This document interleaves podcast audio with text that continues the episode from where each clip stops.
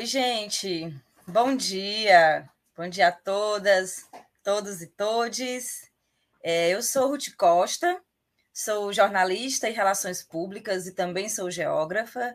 Sou mestra em Comunicação pelo PPG-Com, da Universidade Federal do Piauí, e sou professora da Universidade Estadual do Piauí, no campus de Picos, no interior do estado.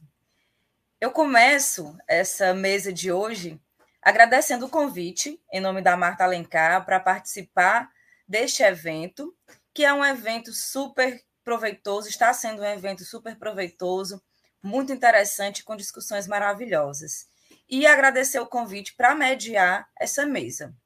Como eu atuo nas duas áreas, tanto do jornalismo quanto do meio ambiente, é um prazer participar do evento que traz essa temática que une essas temáticas e principalmente que traz uma programação tão plural, com discussões que são urgentemente necessárias. Então, nós iniciamos agora as atividades do terceiro dia de programação do primeiro colóquio nacional sobre clima, diálogos para pesquisas acadêmicas e coberturas jornalísticas. O evento é uma iniciativa da COAR, com o apoio do capítulo Brasil da União Latina de Economia Política da Informação, da Comunicação e da Cultura, e também do Laboratório de Investigação do Ciberacontecimento da Universidade do Vale do Rio dos Sinos, a Unicinos.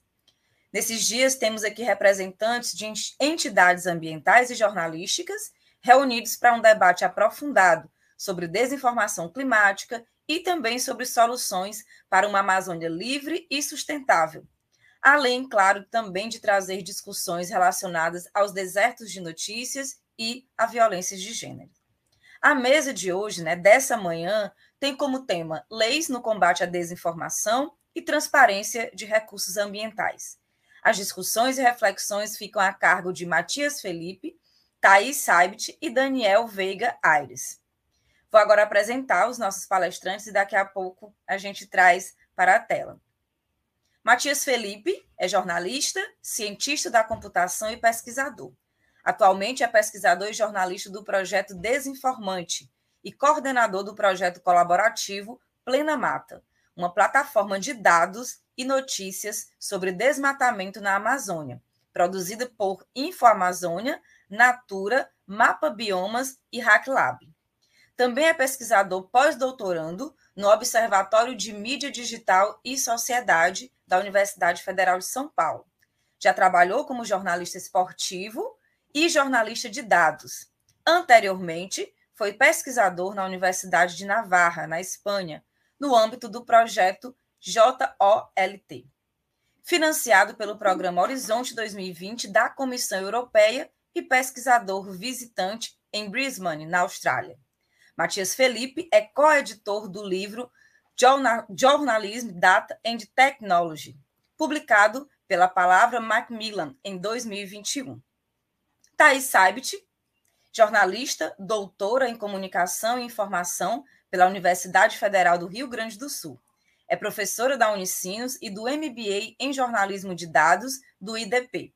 Coordena o Desafio Nuvem de Educação Midiática e é uma das líderes do Núcleo de Estudos em Jornalismo de Dados Computacional. É criadora da A Fonte Jornalismo de Dados e gerente do projeto Wikilai, na agência de dados Fiquem Sabendo. Daniel Veiga Aires é advogado, associado titular do Instituto Brasileiro de Estudos de Responsabilidade Civil, membro do Instituto Brasileiro de Ciências Criminais, membro do Instituto dos Advogados de Minas Gerais, presidente da Comissão de Direito Ambiental da 72ª Subseção da Ordem dos Advogados do Brasil, seção do Estado de Minas Gerais, doutorando em Ciência da Comunicação na Universidade do Vale do Rio dos Sinos, mestre em Direito pela Faculdade de Direito da Universidade de Lisboa, especialista em Ciências Jurídico-Ambientais pela Faculdade de Direito da Universidade de Lisboa, especialista em Direito Impacto e Recuperação Ambiental pela Universidade Federal de Ouro Preto. É também bacharel em Direito pela Pontifícia Universidade Católica de Minas Gerais. Professor do curso de graduação em Direito do Centro Universitário do Leste de Minas Gerais. Também professor do curso de graduação em Direito da Faculdade Pitágoras, do campus Ipatinga de Minas Gerais e coordenador de judicialização da administração pública da Procuradoria do município de Coronel Fabriciano. É gerente da advocacia contenciosa da Procuradoria do município de Coronel Fabriciano e gerente consultivo de prevenção da Procuradoria do município de Coronel Fabriciano. Cada palestrante terá até 40 minutos de fala e vocês que nos assistem através do YouTube podem ir colocando as perguntas, os comentários através do nosso chat. Essas perguntas serão feitas ao final das três falas. E lembrando ainda também que teremos o formulário para o registro da presença, que também será disponibilizado no nosso chat. Então, vamos trazer aqui para a nossa tela. É a, a, a primeira fala será do Daniel Veiga Aires, e eu já trago aqui para vocês.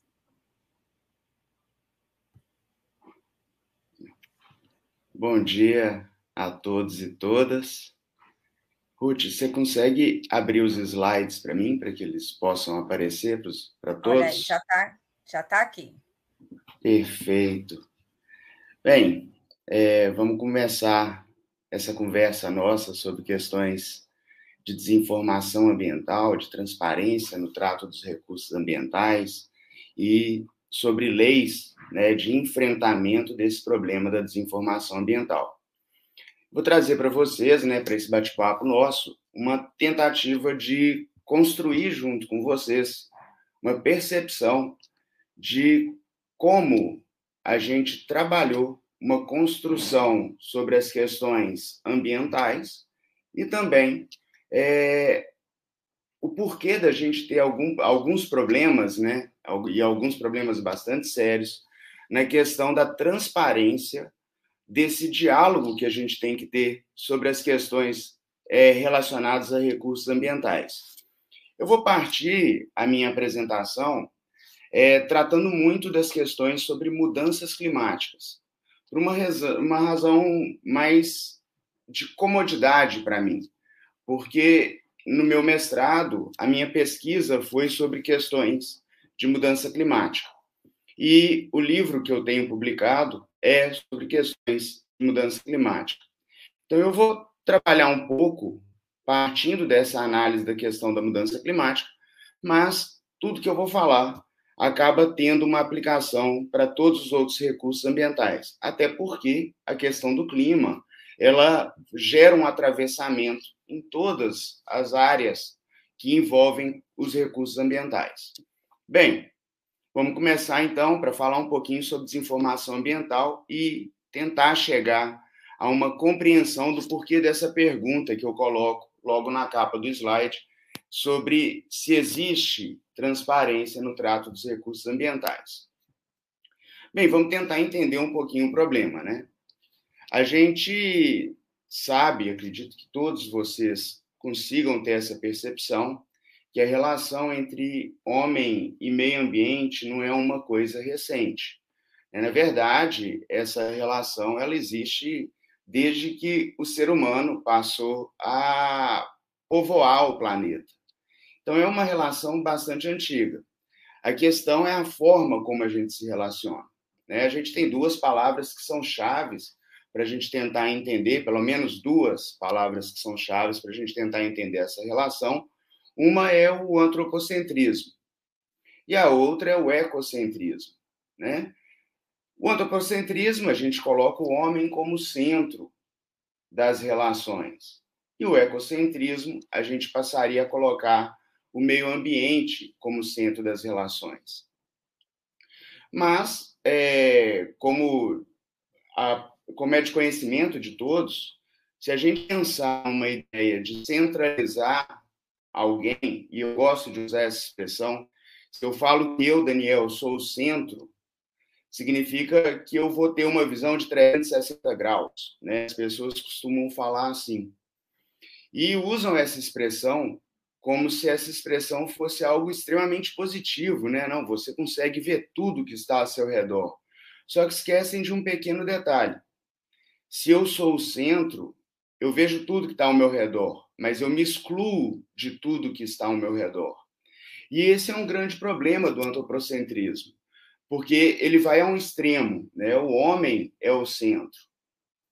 Da mesma forma que se a gente for para o lado do ecocentrismo e enxergar só o meio ambiente como sendo centro, a gente pode ter um outro problema, que é, inclusive, uma das coisas que as pessoas que normalmente negam os problemas ambientais usam de argumento, que é se a gente enxergar o meio ambiente como sendo centro, a gente travaria qualquer possibilidade de desenvolvimento é, industrial e desenvolvimento da população.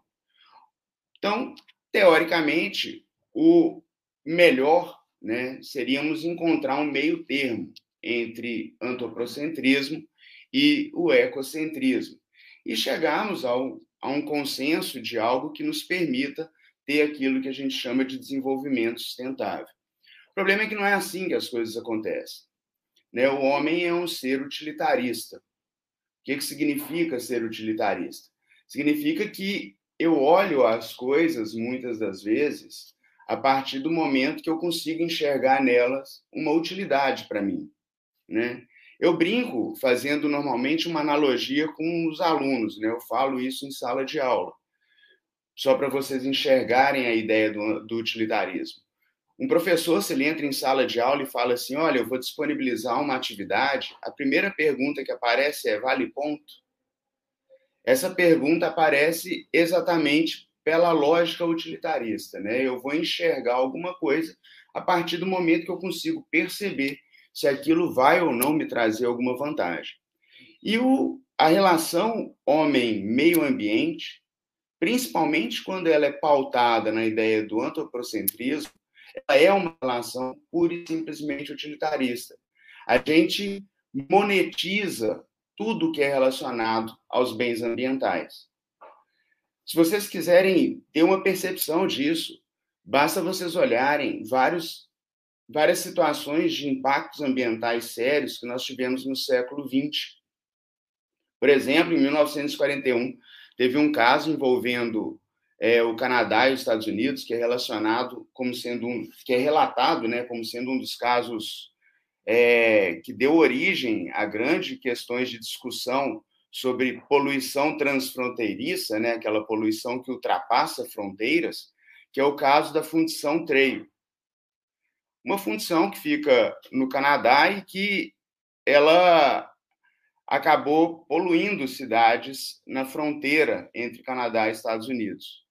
A discussão ali partiu sobre muito mais a forma de produção daquela fundição que propriamente sobre questões ambientais. Da mesma forma, se vocês observarem ou fizerem uma pesquisa no Google sobre casos de vazamento de óleo em navios no início do século XX, a grande discussão não era propriamente o impacto ambiental que era gerado, mas era o prejuízo de pesca que era gerado aos países costeiros ali aonde o derramamento aconteceu. Tanto é que os próprios tratados que lidam sobre as questões de recursos ambientais marítimos do início do século XX, todos eles discutem muito uma questão que é como se faz a distribuição da pesca, exatamente por essa visão utilitarista e por essa questão de monetização dos bens ambientais. E óbvio, se eu monetizo o bem ambiental, eu dou uma margem gigantesca para aquelas pessoas que querem negar qualquer escassez de bem ambiental. Porque se eu estou monetizando e eu quero ganhar dinheiro a partir desses bens ambientais, é óbvio que eu não quero que as pessoas é, comecem a falar que aquilo que eu exploro está acabando. Porque se eu começar a permitir isso, automaticamente eu vou começar a sofrer algum tipo de restrição. Consequentemente, meu lucro cai. A questão da mudança climática é muito forte nessa discussão do negacionismo e por isso serve com um exemplo bem bacana para que a gente possa entender essa influência do antropocentrismo, do utilitarismo, da monetização dos bens ambientais e da construção do negacionismo. Porque é bem verdade, tá? Que a, a Terra ela passa por ciclos em questão de temperatura. Se vocês olharem as questões das temperaturas, vocês conseguem achar isso em uma pesquisa no Google, vocês vão ver que a gente sempre teve momentos em que a Terra se aquecia e momentos em que havia um arrefecimento da Terra. Né? Então, ou seja, momentos em que nós chegamos em anos que vão ser mais quentes e momentos em que eu vou chegar a anos que vão ser menos quentes. É a isso que eu gosto de chamar de mudança climática de ontem. Porque esse efeito, esse ciclo, aqueço um pouco, tem o um arrefecimento em outros anos, é um ciclo natural. Ele acontece normalmente, tá? O grande problema é que, a partir da atuação humana, nós passamos a ter muito mais do que um ciclo de aquecimento. A gente passou a ter um boom no aquecimento. A gente começou a ter um aumento desproporcional desse aquecimento global. É aí que entra a ideia da mudança climática de hoje, que é uma mudança climática que não vem de efeitos naturais de regulação de temperatura do planeta, mas sim uma relação da má utilização que nós, seres humanos, fazemos no planeta. Tanto é que, e aí vem o grande problema da mudança climática, é que a gente não consegue perceber isso de forma rápida. E os negacionistas trabalham exatamente nisso. Um autor chamado Anthony Giddens, ele cria um paradoxo que as pessoas chamam de paradoxo de Giddens. O que é o paradoxo de Giddens? É a ideia de que as questões ambientais a gente não consegue perceber elas acontecendo de formas rápidas. Ou seja, quando a gente está diante de um problema ambiental e a gente só e a gente começa a perceber que aquele problema ambiental está nos trazendo problemas, trazendo prejuízos, trazendo riscos, é porque a situação já ultrapassou limites toleráveis. Significa que eu só percebo um dano ambiental quando aquilo já está em uma situação muito séria. O problema do aquecimento global, por exemplo, ele vem acontecendo há anos, há décadas. Mas a gente só passou a ter uma atenção voltada para isso é, há aproximadamente 20, 30 anos, em que se começou a discutir mesmo a necessidade de tomar providência para resolver esses problemas. Por que isso? Porque até então essa percepção ela era muito sutil. É mais ou menos aquela ideia, eu acho que vocês já devem ter ouvido essa essa analogia, né? De se você jogar, por exemplo, você colocar sua mão dentro de uma água quente e ela já estiver fervendo, é claro que você não vai conseguir colocar a mão dentro desse balde com água quente. Mas se a sua mão estiver dentro do balde e a água fosse aquecendo enquanto a sua mão está lá dentro, a sua percepção da temperatura vai demorar muito, muito mais para você retirar a mão de dentro. Porque você, de certa forma, vai se adaptando. Nós somos seres resilientes, né? Então a gente se adapta às questões. A gente se adapta ao aquecimento, a gente se adapta à escassez de alguma coisa a gente só tem problema mesmo, ou a gente só consegue perceber mesmo esses problemas ambientais quando efetivamente a situação já está é, em um grau que muitas vezes a gente já não, come, já, já não consegue né, retomar a, o norte para poder cuidar daquele, daquele recurso ambiental adequadamente.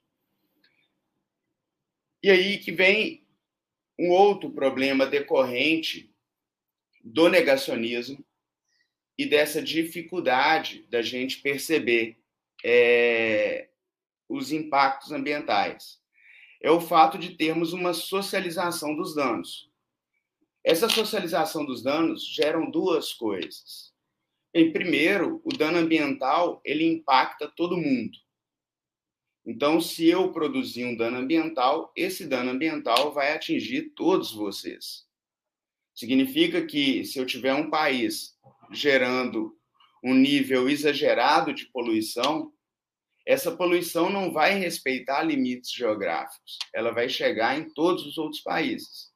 Em alguns, vai chegar com impacto maior em um menor curto espaço de tempo, em outros, vai demorar um pouco mais. E, sobretudo, isso vai voltar sobre nós, seres humanos.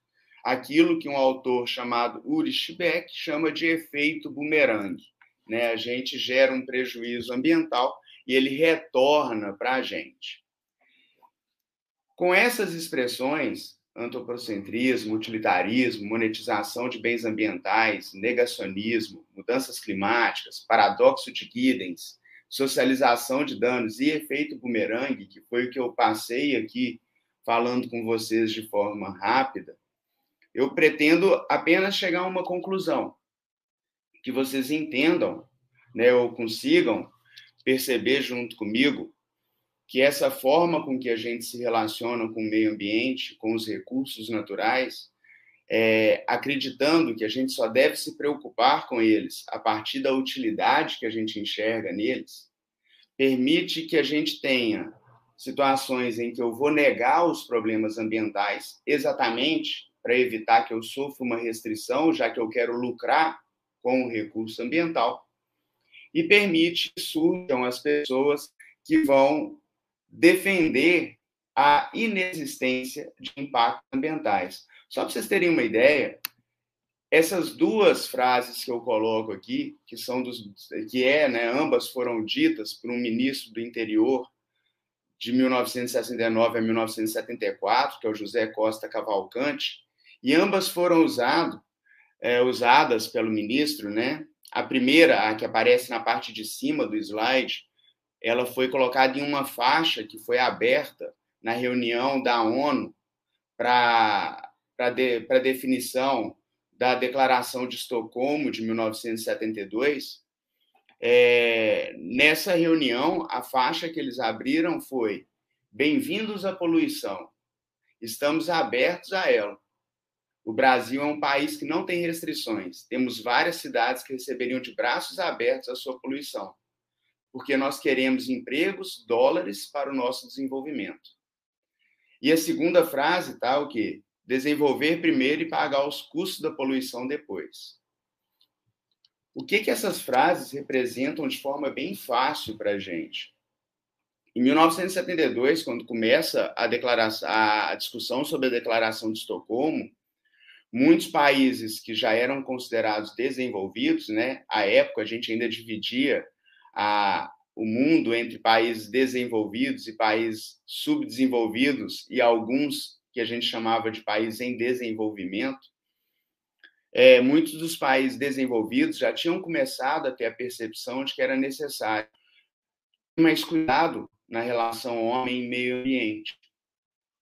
E aí o Brasil, puxando a liderança é, em um grupo de aproximadamente 70 países, não queria que tivéssemos restrições no uso do meio ambiente, exatamente sob o argumento de que eu precisaria poluir primeiro para poder garantir o desenvolvimento e que qualquer forma de restrição ao uso do meio ambiente significaria uma manutenção de um subdesenvolvimento. Um exemplo claro da relação que eu tentei fazer para vocês até agora entre antropocentrismo, utilitarismo e o negacionismo e os problemas ambientais que vão aparecendo, né? E é claro que a gente está olhando para essas duas frases na década de 70, né, do século passado. Ou seja, nós não tínhamos as redes sociais que a gente tem hoje. Nós não tínhamos esse grau de circulação de informações que a gente tem hoje. Porque a partir do momento que a gente chega a esse nível tecnológico que nos permite uma comunicação tão rápida quanto a gente tem hoje, a gente começa a ter outros problemas. Principalmente esse problema que vai ser uma relação entre desinformação ambiental e uma restrição na transparência do trato dos recursos ambientais. O que, que acontece? Puxado pela ideia do utilitarismo, né, a gente passa a ter atores sociais que vão politizar suas ações. Então, a gente vai ter pessoas, óbvio, que vão atuar de forma a gerar uma consciência ambiental, né, querendo garantir um desenvolvimento sustentável, querendo garantir uma proteção aos recursos ambientais. Mas nós vamos ter pessoas que nessa politização vão trabalhar de forma oposta, vão entender mais ou menos isso que eu tentei representar com essa charge aí, que a ideia de gostar né, do, do verde, gostar do meio ambiente, é gostar, na verdade, do dinheiro.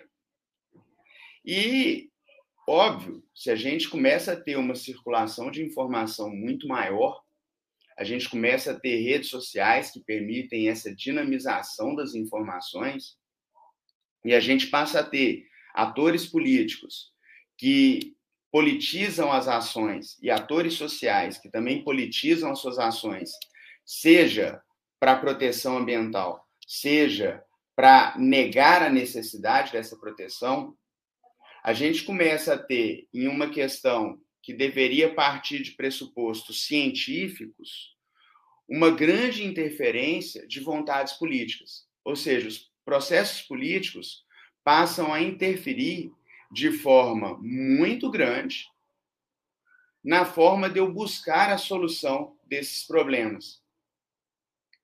E aí eu permito o surgimento daquilo que alguns autores chamam de mercadores da dúvida pessoas que se, se aproveitam dessa infodemia, né, dessa grande, é, entre aspas, pandemia de informações que a gente tem, essa grande quantidade de informações que a gente recebe todos os dias e que muitas vezes a gente não consegue avaliar se são informações de qualidade, se são informações verdadeiras.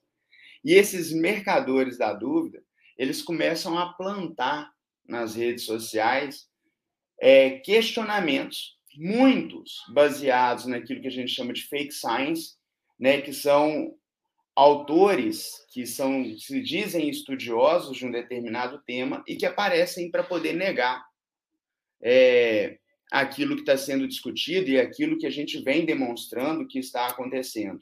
Só para vocês terem um exemplo, tem um documentário é, bem legal que chama Uma Verdade Inconveniente, que trata exatamente das questões do aquecimento global.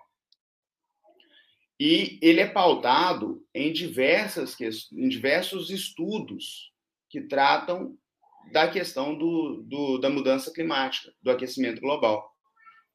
Estudos que a gente tem é, há mais de 30, 40 anos que comprovam isso. Mas ainda assim aparecem alguns outros autores que começam a criar dúvidas, a falar, por exemplo, que a gente não pode confiar nessa avaliação de aquecimento global com base nos sistemas que nós temos de avaliação de temperatura da Terra. Ou seja, o que, que os mercadores da dúvida fazem? Eles, partindo de é, um argumento de autoridade, ou seja, eles buscam pessoas que se dizem de um determinado campo científico e partem do argumento dessas pessoas para poder plantar a dúvida e começar a negar os impactos ambientais que estão acontecendo. E isso faz com que a gente comece a imaginar uma ideia de fechamento do problema. O que, que é essa ideia de fechamento do problema? Se vocês fizerem uma pesquisa no Google, vocês vão ver que muitas das coisas que dizem respeito a problemas ambientais, vão, vocês vão achar informações falando que é um problema de solução simples. Porque o que mercadores da dúvida fazem, as pessoas que buscam gerar desinformação ambiental, o que elas fazem é desconstruir informações que são pautadas em, em conhecimento científico sério e passar a ideia de que os problemas ambientais vão ser resolvidos de forma simples, bastante que a gente deixe que as instituições de mercado trabalhem, que o progresso técnico continue e que a gente consiga chegar, consiga chegar a um consenso político que permita aliar desenvolvimento do jeito que as pessoas querem, que é um desenvolvimento desregrado, com a proteção ambiental.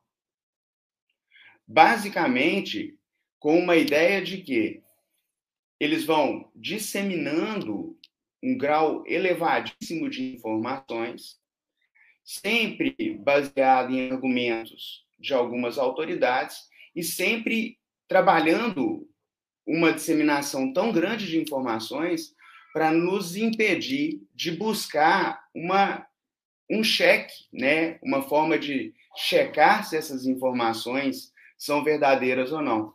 Tenho certeza que, que vocês já viram alguma dessas informações que eu coloquei na tela aqui agora, que os registros de temperatura não são confiáveis. Né? Ou seja, que aquele chamado termostato no asfalto, aquilo não vale a pena, porque aquilo não mostra a realidade. Sendo que isso é um mito. A verdade é que todos os termômetros do mundo, satélites, balões que cuidam dessas questões apontam para uma tendência de aquecimento da Terra. Outro mito que a gente escuta com frequência, que o agronegócio brasileiro é o mais sustentável do mundo, que é uma mentira absurda, principalmente depois da desregulação do uso de agrotóxicos. Né, o, agro, o agronegócio brasileiro ele tem indicadores ruins, tanto de desigualdade, tanto em questões de clima, quanto na questão de uso de pesticidas e do manejo de fertilizantes. Tem outra informação que fala que o aquecimento global parou em 1998, é uma outra mentira, né? Depois de 98, nós tivemos nove anos consecutivos que foram absurdamente mais quentes do que 1998.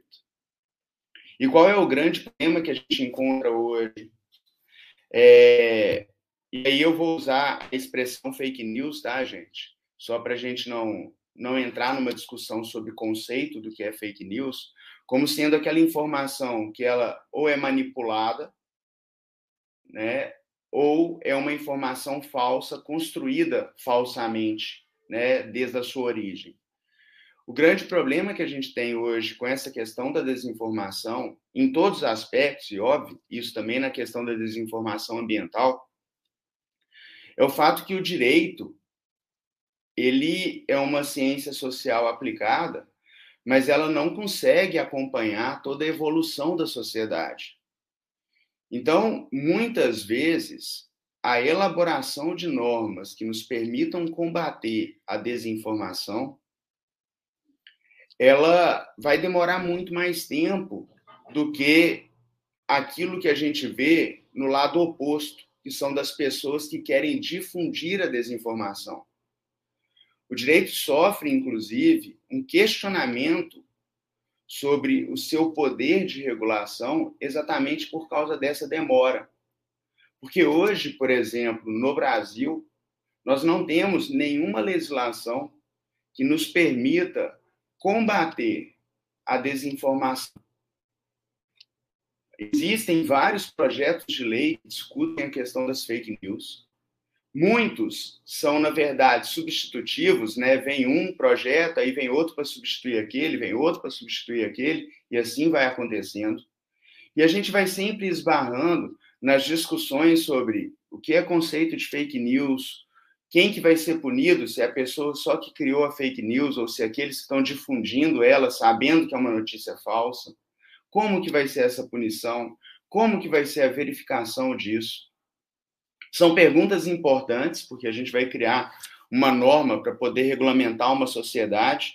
E, óbvio, ao criar uma norma que vai regulamentar a sociedade, a gente tem que criar, buscar criar normas que sejam de fácil acesso às pessoas, para que elas entendam essas normas e possam se guiar por aquilo que as normas estão construindo. Só que essas discussões que são necessárias fazem com que o direito tenha uma dificuldade tremenda de acompanhar as evoluções sociais.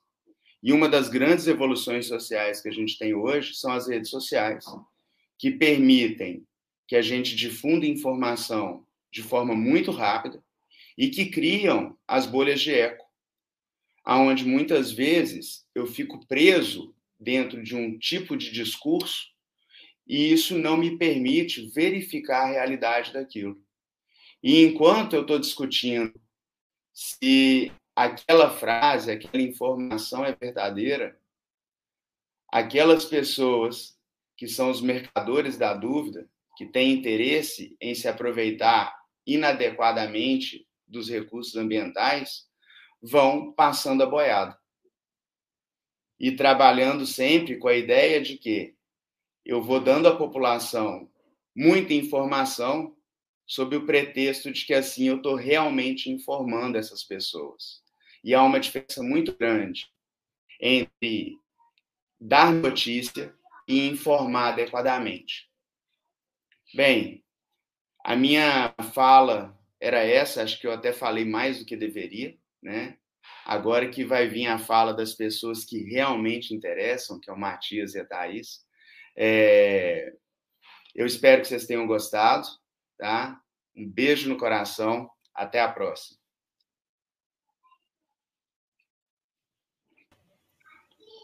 É um prazer, Daniel, te ouvir, principalmente trazendo essas, essa, esses pontos para a discussão tão importantes. Desde todos o. A, a, a, eu achei muito interessante os nove pontos que você trouxe ali no início, né, no primeiro slide, falando desde a origem do problema até esse efeito boomerang e como é que tudo isso se junta nesse contexto da desinformação e da desinformação ambiental. Então, eu fiz algumas anotações, mas eu vou deixar também para o final, quando a gente abrir aqui para a conversa com o pessoal aqui do nosso chat, tá? E aí, quem está nos acompanhando, fique à vontade já para ir deixando seus comentários no chat ou colocando as perguntas que a gente já vai anotando para o final a gente abrir a rodada de perguntas. Então, continuando com as nossas apresentações, nós vamos passar a palavra para o Matias Felipe. Obrigado, Ruth. Não, é, obrigado também ao Daniel, que fez uma introdução excelente e vai tocar em assuntos que eu vou comentar hoje. Então, para a gente, quando a gente está falando principalmente de desinformação e no aspecto climático, ambiental, a gente precisa de, de alguma forma regular isso. E a, a desinformação também é parte da falta de informação.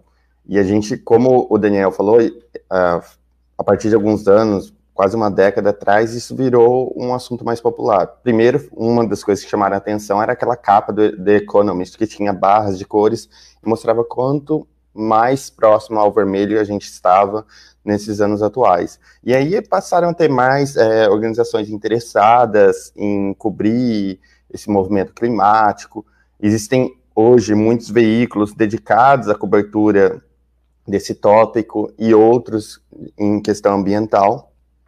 Mas também agora a gente tem essa nova vertente que são é, organizações que estão dedicadas a disseminar conteúdo sobre desinformação para as pessoas entenderem, porque esse é o maior desafio, as pessoas entenderem, é, tem esse processo de alfabetização midiática, a gente chama, de entender o que é uma desinformação, o que é uma fake news, então o que está por trás daquilo, e um, um, desses projetos é o Desinformante, que eu faço parte, e ali a gente traz conteúdo sobre isso, é, traz conteúdo para as pessoas entenderem e a gente discutir soluções de como chegar a um ambiente onde a desinformação não esteja dominando como tem hoje. Então, falando um pouco nesse sentido, um dos processos que a gente acha importante é a regulação é, da desinformação. E assim criar leis que protegem as pessoas, usuários online, de ao serem é, terem a, é, encontrarem ou depararem com algum conteúdo que seja falso ou enganoso, essas plataformas agem de alguma forma. Então, tudo isso para explicar aí como que a gente pode fazer isso. Hoje em dia, quando a gente olha as leis, é, como o Daniel falou, não existe uma lei no Brasil. Existem vários projetos de leis que tentaram ser votados, é, que abriram escopo, e a gente vai tocar nisso aqui também nessa discussão, mas é, nenhum chegou a valer. Mas, porém, em outros lugares do mundo, a gente vê que essa regulação ela está começando a ganhar passos mais fortes, e, e, assim, uma que promete muito, e é o que eu vou comentar hoje, em grande parte da minha fala, é a europeia, que ela criou dois projetos de lei, um que chama é, o Digital Service Act, DSA, e o Digital Markets Act, DMA. E quando a gente olha essas, esses projetos de leis, eles não são necessariamente para, regular, é, para remoção de conteúdo, moderação de conteúdo de desinformação, mas são projetos de leis que abrangem é, essa experiência do usuário nessas plataformas. Então, a regulação, ela acaba não sendo só para desinformação, mas sendo sobretudo essa conversa eh, nesse ambiente da plataforma que hoje a gente existe. Então, as redes sociais passaram a ser muito mais presentes na vida da gente atualmente. Então, com base nisso, é, é importante a gente olhar para essas legislações e regulamentações que estão tendo fora para ver como elas podem, de alguma forma, guiar a gente para esse processo de regulação e ver. E essas regulações, não só como o Digital Service Act e o Digital Markets Act, que estão preocupados com as plataformas, elas também estão é, preocupadas em, de alguma forma, sustentar a mídia atualmente. Porque o que, que acontece? A gente vive uma crise é, na indústria de mídia, onde as empresas é, estão tentando buscar um modelo de negócio é, na internet, tem assinatura, tem programa de membros, tem doações, mas isso tudo não existe uma solução e nem um modelo sustentável que essas empresas conseguem garantir é, é, o funcionamento sem o auxílio de outras receitas, e mesmo assim não, não chega ali num break-even, né? Então, dado é, essa dificuldade, alguns países vão no, nessa regulação, não no sentido de é, remoção de conteúdo ou atacar a desinformação, mas de prover informações, de ajudar a continuar sustentável essas empresas de mídia. E principalmente a gente tem que olhar que essas empresas que cobrem esses tópicos em especiais, elas são pequenas.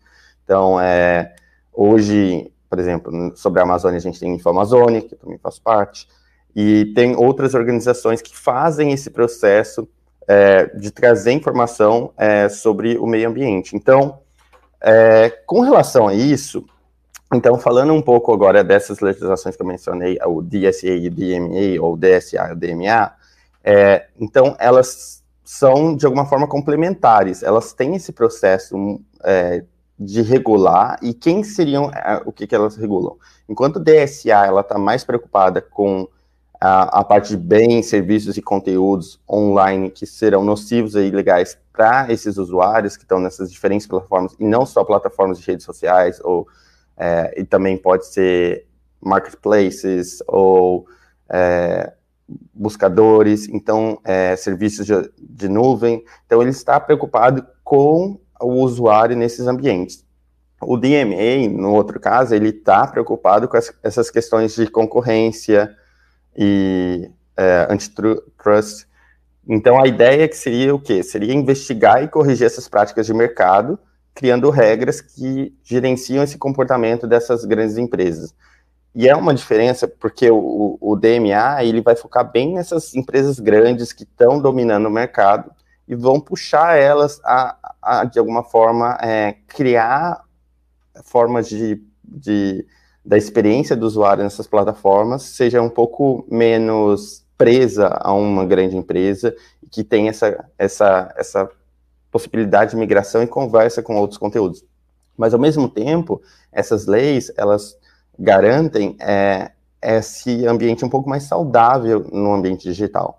E aí, por exemplo, DSA, ele vem, o, quem que então serão? Serão o que eles chamam de intermediários, e essas intermediárias são empresas que colocam, então, é, alguma, é, algum, fornecem algum tipo de serviço e tem os usuários.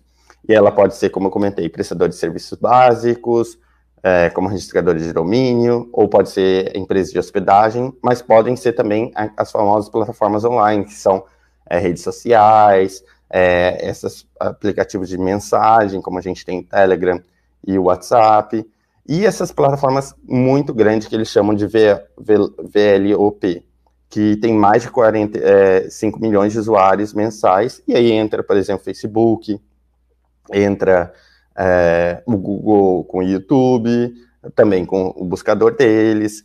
Então, eles definiram que essas grandes, esse, esse escopo do DSA é exatamente para abranger esses diferentes provedores de serviço. Por quê? Hoje a gente tem desinformação desde o Pinterest, por exemplo, onde você tem fotos, imagens que podem trazer, e hoje a gente viu muito isso, por exemplo, nessa crise climática que está tendo na Europa, existem muitas imagens correndo na internet de uma discussão, por exemplo, de mostrando, olha, não existe essa mudança climática e usando números é, que eram utilizados para outra para outra conversa em outro momento, dizendo que esses números eram os números reais e que hoje a temperatura está menor do que estava no passado. Então esse essa onda de calor que a Europa está vivendo não é parte da mudança climática. Então como eu estava dizendo, tem de Pinterest até as plataformas que a gente já está acostumado a ter muita conversa sobre é, ter desinformação. Então, WhatsApp, Facebook, Twitter.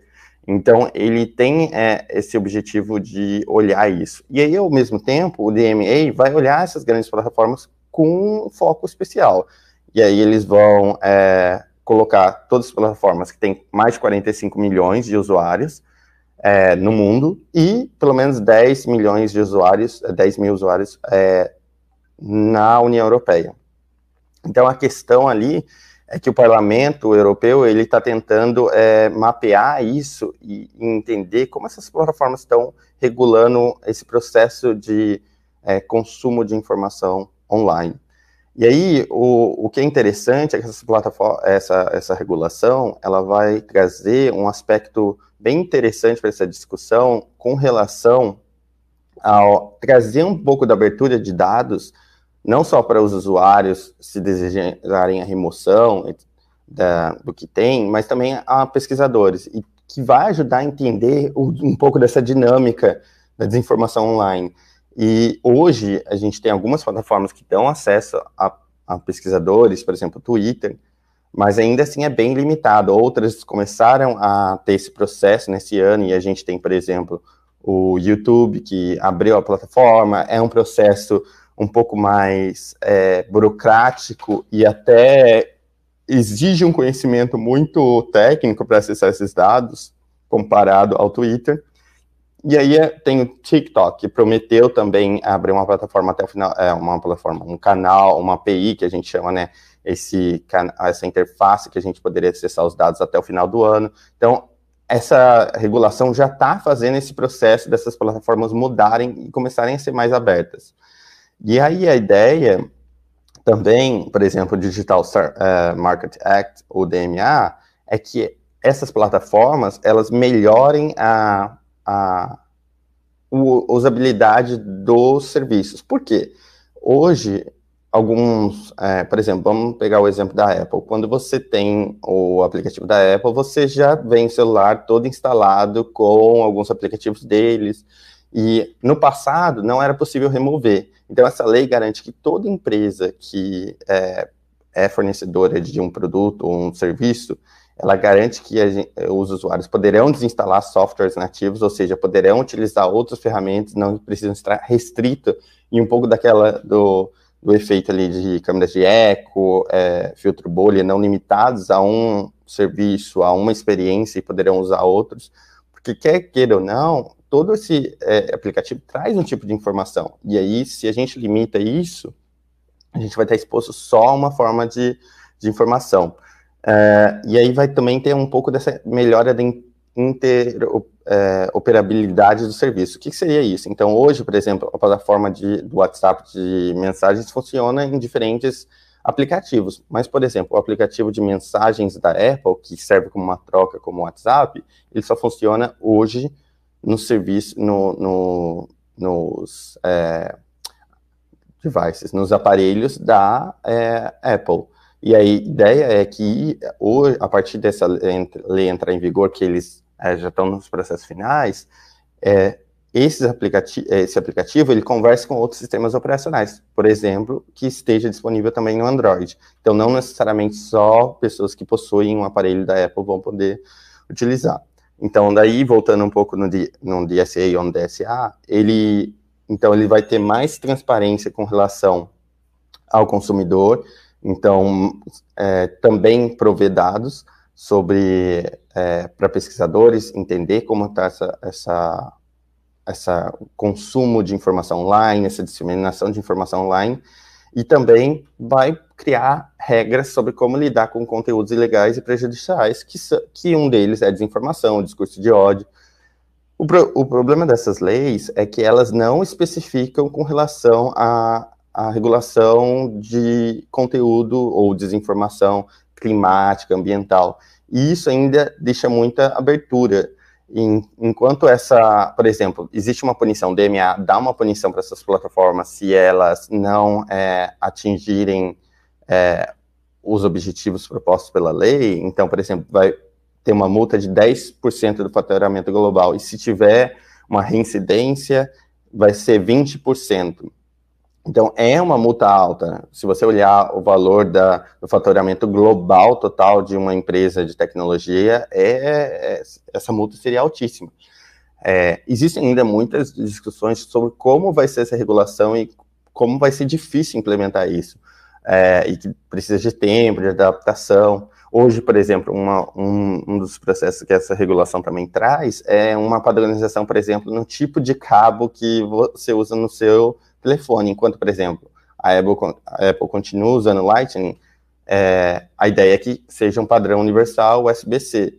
Então, esses, esses pontos dos projetos de lei, apesar de não estarem direcionados com a desinformação diretamente, eles mostram que existem um poder muito grande dessas plataformas e que é, combater eles não é um processo fácil. E aí, esse primeiro passo que a Europa está dando, por que, que eu trouxe ele? Porque eu acho que é importante para a gente falar um pouco de desinformação, porque vai ter efeitos globa globais, porque é, por mais que é, ela esteja voltada para a Europa, é, esses efeitos vão ser refletidos é, no mundo, por exemplo, esse acesso aos dados. Outros pesquisadores fora desse eixo é, da Europa, Estados Unidos, também poderão ter acesso. Então, isso ajuda também nesse processo é, de combate à desinformação que a gente está vivendo hoje. Então, continuando um pouco sobre isso, só para finalizar é, com a relação à Europa e mover um pouco com outros exemplos que a gente tem, esse processo é, ele é bem importante é, para poder, então, dar ferramentas para os governos e aí para essas agências reguladoras removerem esses conteúdos online, entenderem o que é desinformação e, e quando essa desinformação é prejudicial. A gente viu como a desinformação foi prejudicial, principalmente no combate da pandemia, em que é, os conteúdos sobre é, vacina, tratamento, eles tinham uma força, uma viralidade é, muito intensa que atrapalhava o combate a esse, essa crise sanitária. Então, por isso é importante, então, ter essas ferramentas e ter é, essa, essa forma de combater online. Porém, há outros casos que essa regulação torna um pouco fraca, assim, não tão clara, e, e deixa na, na mão de alguns governos é, autoritários o poder de remoção de qualquer conteúdo que eles considerem que perturbe a sociedade ou a ordem política. Como está acontecendo na Indonésia. A Indonésia fez as empresas de tecnologia assinarem compromisso é, de que elas vão estar sujeitas a essa nova lei que eles criaram, que é um projeto de lei que também é, acaba sendo de combate à desinformação, mas em vez de dizer desinformação, é que perturba a sociedade ou a ordem pública nas plataformas. É um processo muito delicado, porque é, a Indonésia ainda não é um país assim extremamente democrático, tem vários problemas, e e isso deixar na mão das autoridades sem ter uma entidade por trás é, é bem complicado. E aí, outro, outra, outro projeto de lei que vem ganhando é, passos fortes assim para ser é, implementado, perdão, é o Online Safety Bill.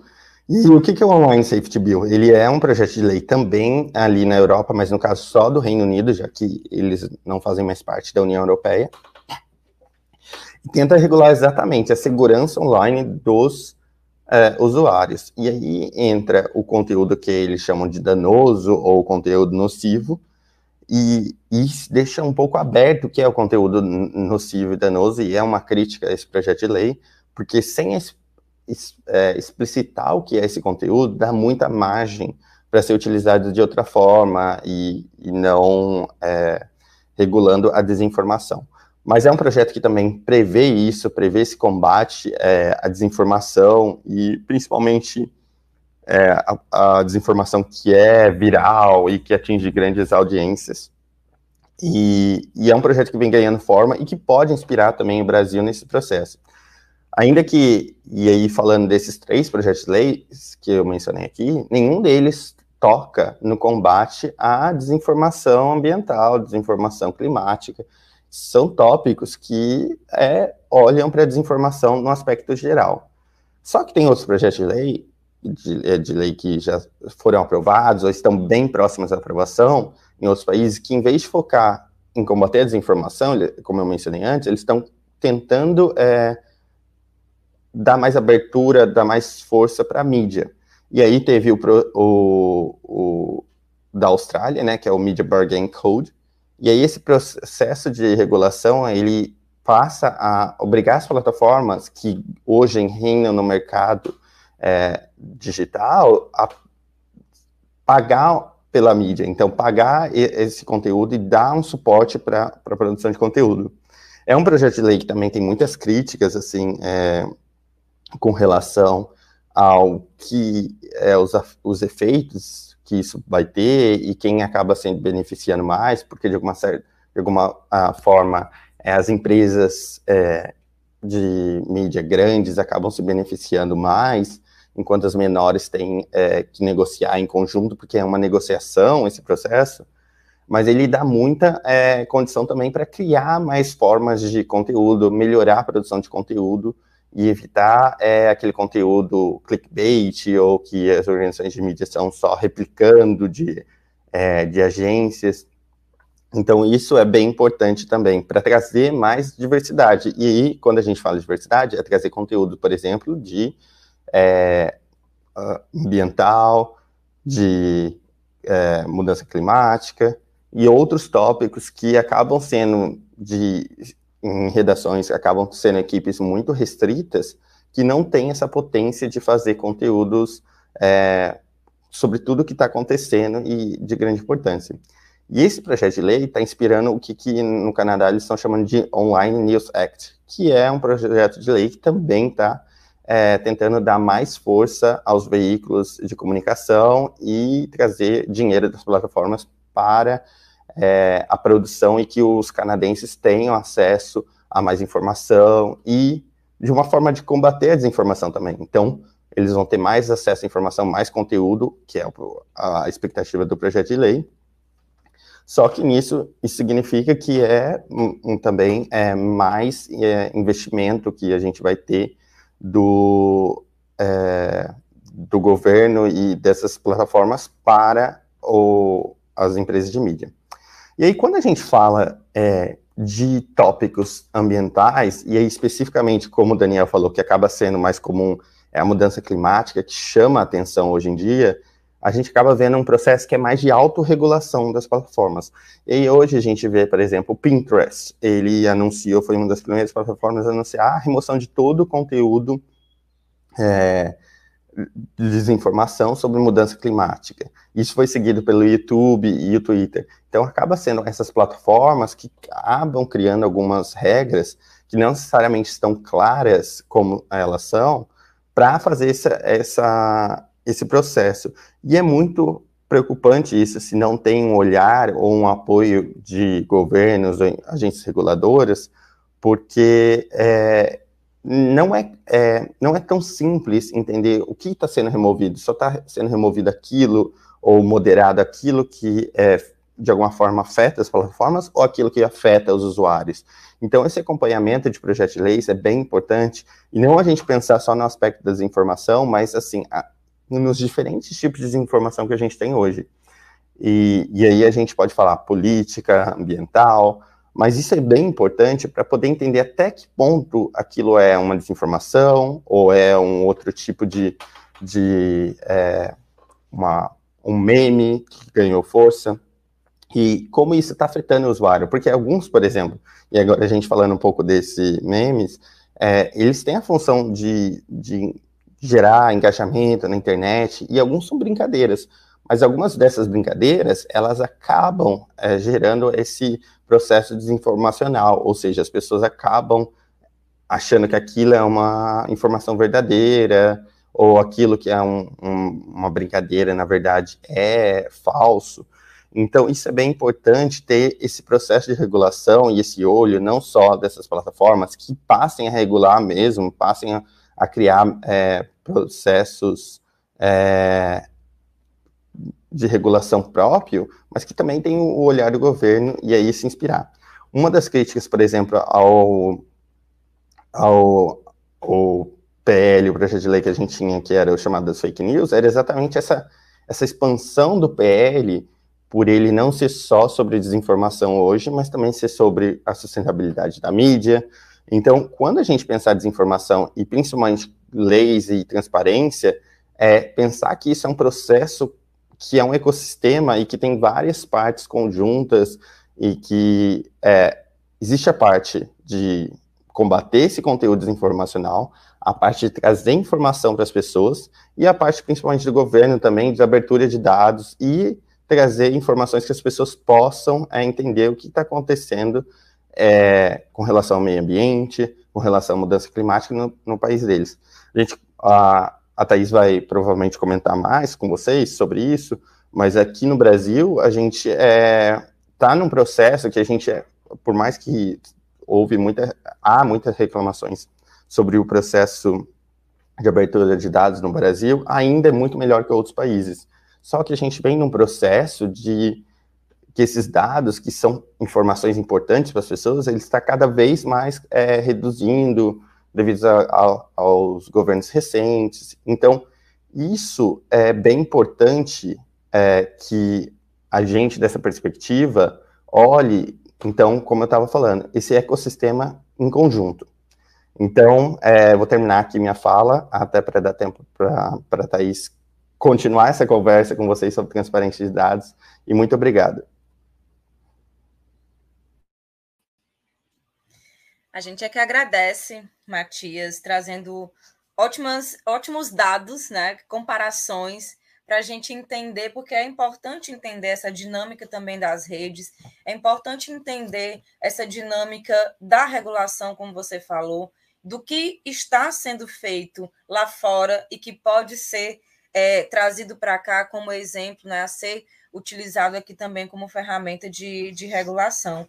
Então, é muito importante, principalmente porque hoje nós somos a sociedade dos dados. Hoje, a, a, as discussões, os acontecimentos giram em torno desses dados. Então, para o contexto da desinformação e para o contexto da desinformação ambiental, esses dados são fundamentais, né? Precisamos sim falar e entender sobre, sobre esses dados. Então, agora, né, dando continuidade aqui às nossas falas, nós vamos passar para a Thais Saibt, tá? Fique à vontade, Thais, para a sua fala. E o pessoal, só lembrando, tá? Vão deixando as perguntas aqui no chat. Já vi que tem algumas pessoas que já colocaram algumas perguntas, para que depois da fala da Thais a gente possa abrir para essas questões. Então tá, muito bom dia, obrigada né, pelo convite de estar participando aqui, muito obrigada, Ruth, pela mediação. Os colegas, né, o, o Daniel e o, e o, Matias realmente fizeram todo um arcabouço aqui, eu acho, para eu poder falar realmente sobre né, questões talvez mais da prática, né, da, da efetividade dessas legislações.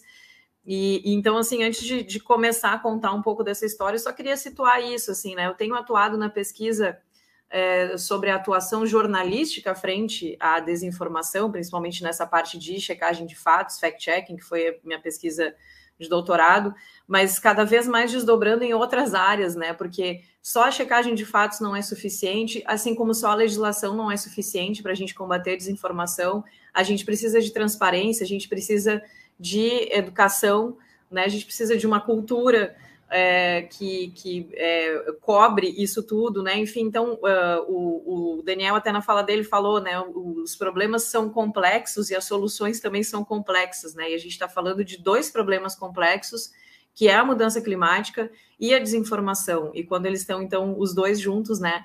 É um, é um pouquinho mais complexo ainda, né? A gente trabalhar sobre isso. Então, na verdade, eu trouxe aqui hoje, como também já os colegas já fizeram nessa né, essa discussão mais uh, de base mesmo, conceitual, eu acabei trazendo aqui, na verdade, alguns exemplos.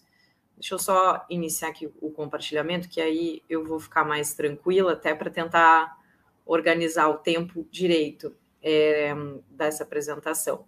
É, então, eu, eu considero que a transparência, né, e a gente tem leis de transparência, como a mesa é sobre leis né, no combate à desinformação, uh, a gente tem leis de transparência hoje no Brasil, como o Matias uh, adiantou, que melhoraram muita coisa. Né? A gente tem a lei de acesso à informação, que é a especialidade mesmo da Fiquem Sabendo, a gente tem trabalhado né, na disseminação e na democratização e principalmente na efetividade, né, na defesa da efetividade da lei de acesso à informação, que teve muitos avanços, né, mas ao mesmo tempo ainda tem algumas limitações e especificamente nos últimos anos é, tem enfrentado algumas limitações a mais, né, por vários aspectos. E a gente viu isso na prática, né, ao monitorar a transparência de dados ambientais especificamente, em um projeto que a gente foi parceiro de outras organizações durante os anos de 2020 e 2021, eh, em que a gente se propunha justamente a observar questões ambientais a partir de dados públicos. Só que a gente descobriu, né, que a gente tinha um problema, né, que dados, né, a gente descobriu que na verdade havia muita opacidade uh, nesses órgãos, apesar de todas as legislações, tanto a lei de acesso à informação quanto leis também ambientais, né, que prevêem uh, a transparência sobre aspectos importantes para esse monitoramento, quanto outras legislações, a gente percebeu alguns uh, empecilhos. Esse projeto, então, é um projeto Achados e Pedidos, que ele né, já, já é anterior e ele continua acontecendo. A atuação da Fiquem Sabendo é que foi, junto com essas organizações, com a Abrage a Transparência Brasil, é, durante os anos de 2020 e 2021, a gente é, esteve atuando junto nesse projeto. E aí, esse relatório, então, foi produzido em maio de 2021, quando a gente completou o primeiro ano né, de acompanhamento, de monitoramento, tanto via portais públicos quanto via pedidos de lei de acesso à informação. E aí a gente fez né, um apanhado aqui é, de, na verdade, sete problemas na gestão de dados ambientais federais. Né? O nosso monitoramento priorizava os órgãos de gestão socioambiental no governo federal. Então, a gente está falando uh, de 2020 e 2021. Uh, aliás, né, esse, esse relatório é, com, é, compila né, os problemas que a gente encontrou no primeiro ano de 2020, publicado em 2021. Então, só contextualizando isso, porque talvez alguns aspectos estejam um pouco diferentes hoje, né? Estou me baseando no estudo que a gente fez e fechou ali no ano de 2021. É, sete problemas dados que não são produzidos, dados que têm acesso dificultado por falta de sistematização, dados indisponíveis por problemas técnicos, dados descontinuados ou desatualizados, dados descentralizados ou distribuídos em múltiplos sistemas, a falta de efetividade da própria lei de acesso à informação e a ausência de políticas para abertura de dados. Né? Assim, a gente, eu vou dar alguns exemplos, a gente detalha muito mais né, ali no relatório, então fica uh, também o convite para conhecerem, acessarem né, esse, esse relatório, Área Socioambiental Império da Opacidade, é, onde a gente compila tudo isso. O que, que a gente considerou como dados não produzidos? Quando nenhuma instância governamental coleta ou consolida informações estruturadas sobre uma determinada realidade. Né? E aí a gente está falando de estruturada mesmo, assim, ou seja, um acompanhamento sistemático, contínuo, que produza informações é, em série histórica, que tenha uma metodologia para produzir informações para a gente conseguir acompanhar os problemas, né? Eu recentemente reli, preparando outra aula, né?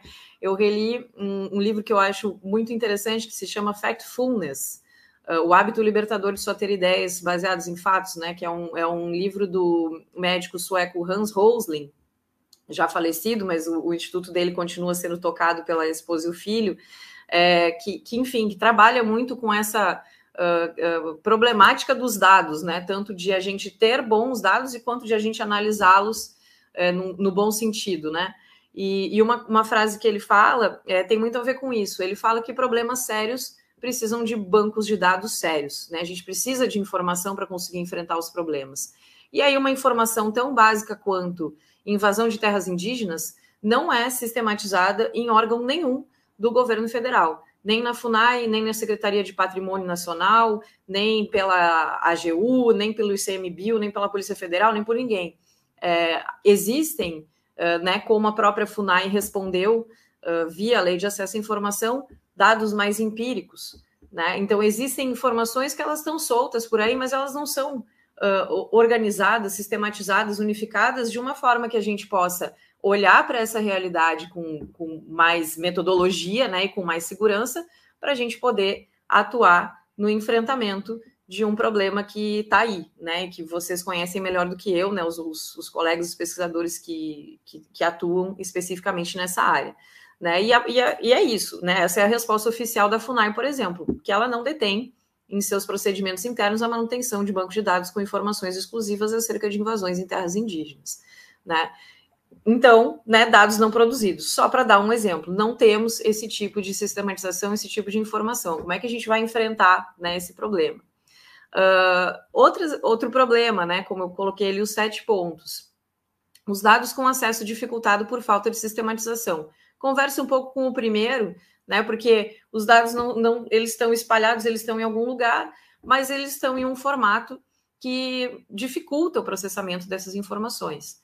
Então, um, um, caso que nos chamou atenção, né, e o CAR teve mudanças do, do ano passado para cá, teve algumas melhorias até, mas o cadastro ambiental rural foi um caso que nos chamou atenção, porque essa base de dados exigia, por exemplo, que eu entrasse em alguns, em alguns estados, né? Ele exigia que eu entrasse município por município, baixasse esses dados e fizesse, né, algum, por, enfim, tentasse, né, juntar isso para conseguir ter uma informação consolidada.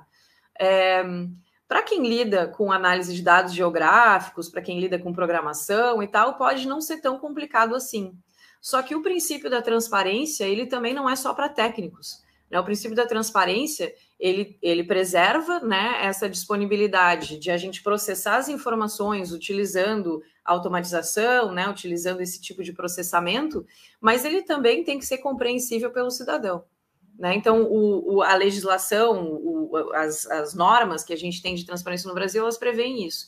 Nesse caso, as duas coisas eram dificultadas, porque se eu preciso né, juntar várias informações que estão ali né, em vários arquivos, eu preciso juntar isso, eu já tenho um impedimento. Mas eu também tenho esse impedimento de não ter um painel, um, né, uma, uma informação facilitada que qualquer cidadão consiga compreender né, aquela base de dados. Então, nesse caso, o problema não era exatamente a falta, né? Existem dados, eles estão, uh, inclusive, armazenados em um sistema eletrônico, mas esse sistema eletrônico ele não tem uma uh, funcionalidade que possibilite né, o acesso à informação, uh, uh, a compreensão né, facilitada dessa informação. Um terceiro problema, então, dos dados indisponíveis por problemas técnicos, aí a gente entra em questões de estrutura mesmo do governo, porque a gente tem normas, a gente tem leis, mas, como eu disse, os problemas são complexos, então, às vezes, a gente tem leis, mas a execução, né, a, a factibilidade dela, ela não, não conversa né, com a realidade. É, o Daniel talvez possa falar muito mais tecnicamente do que eu, mas a, a, a verdade é isso, né? Tá lá no texto, mas na prática a gente vai ver que tem uma série de limitações. E a limitação da estrutura do serviço público, é, dos recursos públicos é uma limitação. Então, a gente tem bases de dados que simplesmente saem do ar porque uh, se trocou de sistema, porque teve uma falha de servidor, porque houve algum tipo de problema técnico. É, o Herbário Online, né, do Instituto Nacional de Pesquisas da Amazônia, que é ligado ao, ao MCTI, é, foi um desses casos, né? A gente entrava lá na base de dados e dava, né, página não encontrada. E a gente foi questionar qual era a razão. E a razão era porque o, o computador, como o, a resposta que vocês estão vendo na tela, né? O texto é o, o texto que a gente recebeu via Lei de Acesso à Informação. É, o computador estava no fim de sua vida. Né? Então a gente tem um, um, equipamento defasado que não dá conta e tal, e não tem recurso para repor esse equipamento, e aí a base de dados simplesmente sai do ar. Né? E né, no momento da resposta, eles uh, informaram, então, como eu disse, pode ter mudado. Eu, eu, infelizmente não tive tempo de checar, né, de fazer o fact-checking aqui desse dado, se ele já está disponível no momento que a gente fechou o relatório. É, ainda não tinha sido solucionado, mas eles estavam aguardando recursos para poder é, repor né, essas informações no, na base de dados. É, um, o quarto problema dos dados descontinuados ou desatualizados, é, eles são simplesmente né, descontinuados ou desatualizados. Não é nem por uma falha de sistema, é por uma decisão mesmo, né, de dados que deixaram de ser atualizados ou que nunca mais foram produzidos por aquele órgão. É, e aí a gente encontrou né, uma situação bem específica desse uh, mandato, né, porque a gente estava olhando então os dados ali em 2020, e a gente percebeu que uma série de bases de dados, a última atualização era 2018 ou anterior, ou seja, não teve qualquer atualização nos dois primeiros anos desse governo. É, como eu falei, é, pode ser que tenha tido depois a, a, questão dos agrotóxicos nos alimentos, por exemplo, teve uma atualização.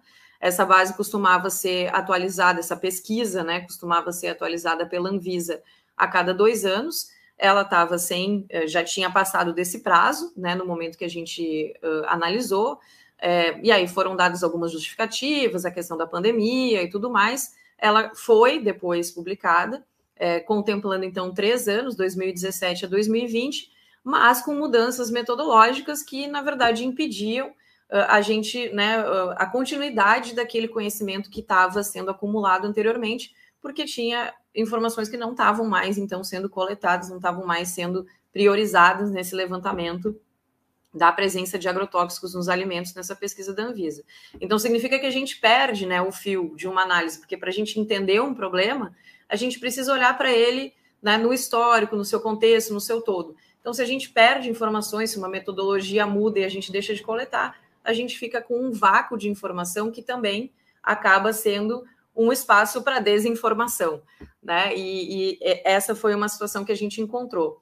Outras situações que a gente encontrou foram realmente de dados que estão disponíveis no portal de dados abertos, é, em que uh, 22% das bases simplesmente não tinha tido nenhuma atualização. A gente não sabe exatamente se elas não tiveram atualização porque não foram carregadas lá no portal de dados abertos ou porque realmente não foram produzidas. Mas fato é que de 634 bases, 142 não tiveram nenhuma atualização uh, no atual governo, pelo menos até o momento em que a gente fez a análise nos anos de 2019 e 2020. Né? E isso a gente está considerando 24 órgãos federais que têm atuação na área socioambiental. Né? A gente não está vendo a totalidade do governo, a gente está vendo especificamente 24 órgãos que têm atuação na área socioambiental.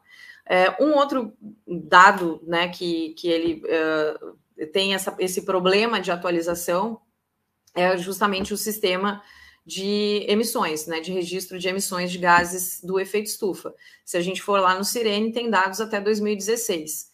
Né, e, aí, de novo, vou citar o, o Hans Rosling, né, que um, ele levanta também, por outros motivos, né, essa, essa questão dos dados é, sobre emissão de gases de efeito estufa, que é uma questão é, primordial para a gente pensar em mudança climática. E ele questiona por que, que os países monitoram o PIB a cada trimestre, mas os dados de emissão de gás de efeito estufa são fechados a cada três anos. Né? Então, é, são as, as contradições e as questões para a gente pensar. Então, não é uma particularidade necessariamente brasileira é, esse acúmulo né, de, de esperar, de, de, consolidar esses dados é, e não manter uma atualização é, constante e, e, e, de fato, do momento, né? Uh, mas, enfim, são, são questões para a gente pensar né, a informação e a desinformação ambiental também, né? Então a gente essa comparação acho que conversa um pouco com isso, né? A gente tem dados uh, econômicos do PIB, por exemplo, uh, fechados a cada trimestre e os registros de emissões a cada três anos. O quinto problema, né, foi essa questão dos dados descentralizados ou em múltiplos sistemas. Então a gente colocou aí casos em que o mesmo conjunto de dados ele está disponível em diferentes portais e aí, em cada portal, ele tem uma data de atualização diferente, né? Ou o mesmo órgão disponibiliza diferentes conjuntos de dados sobre um mesmo tema em mais de um portal. Então fica uma coisa completamente confusa, porque a gente não sabe em qual base a gente confia, a gente não sabe em qual base a gente procura, né? Então dificulta, em primeiro lugar, de novo, né, o acesso à informação, porque exige o cidadão conhecer a existência desses diversos portais e ainda cria esses desencontros de informação. Então, pode ser que eu tenha é, um mesmo tema sendo coberto por um, um, veículo jornalístico e por outro veículo jornalístico, e eles terem duas informações diferentes, e as duas informações são oficiais, porque elas estão nesses portais oficiais, mas elas não se conversam, né? Ou às vezes é a mesma base de dados está com um nome diferente em um conjunto e outro. Então, assim, é, é algo que, que se precisa debater, né? Essa unicidade, essa uniformidade dessa divulgação, porque cria né, um problema que, de novo, dá margem para desinformação. E existe né, o Portal Brasileiro de Dados Abertos, instituído uh, na Política Nacional de Dados Abertos do governo uh, do Executivo Federal uh, desde 2016. Então, existe esse portal de dados abertos que é uma tentativa de, de unificar. existe o portal da transparência, então, quer dizer, existem né, mecanismos para tentar essa centralização, mas no fim das contas, cada órgão acaba resolvendo fazer do seu jeito e a gente tem esses problemas. O sexto problema é justamente a lei de acesso à informação, a falta de efetividade dela. Né? Então, nesse caso aqui, a gente incluiu respostas em atraso, ou seja, que passou os 20 dias do prazo previsto na lei de acesso à informação para que o cidadão submeta o seu pedido e receba uma resposta, é, pedidos ignorados, que nunca foram respondidos, é, e respostas insatisfatórias, respostas que foram incompletas. É, a gente, ao longo desse um ano, submeteu 120 pedidos é, a, a, mais de 40 unidades do governo federal, e desse conjunto, então, de pedidos, um a cada quatro exigiu recurso em pelo menos uma instância, ou foi atendido apenas parcialmente. É, não é uma estatística, um, um dado é, tão Uh, assim, um a cada quatro é bastante, mas a gente talvez fique com a sensação de que não é tanto assim. Só que a gente tem que pensar algumas coisas aqui. É, os órgãos socioambientais eles não estão entre os mais demandados do governo federal, que essa geralmente é uma justificativa dos órgãos. Ah, mas nós temos muitas demandas e não conseguimos dar conta né, de responder. É, o Ministério da Saúde, durante o período pandêmico, poderia alegar isso, por exemplo, né, porque realmente foi um órgão muito demandado. Não é o caso, né? Historicamente, nos, nos registros, porque o, o, governo federal, até porque a lei de acesso à informação exige isso, mantém relatórios né, sobre o atendimento da LAI. É, historicamente, os órgãos socioambientais não estão entre os que mais recebem demandas de lei de acesso à informação. É, então, essa não seria uma justificativa aplicável. Esse é um ponto.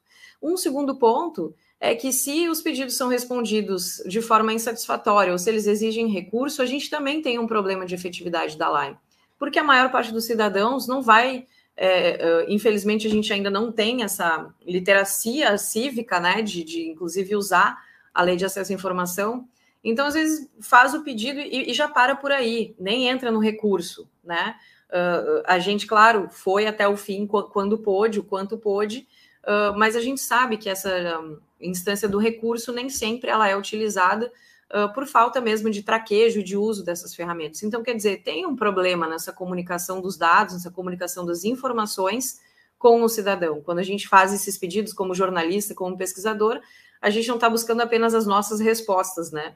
Mas buscando também entender como que o governo faz essa comunicação.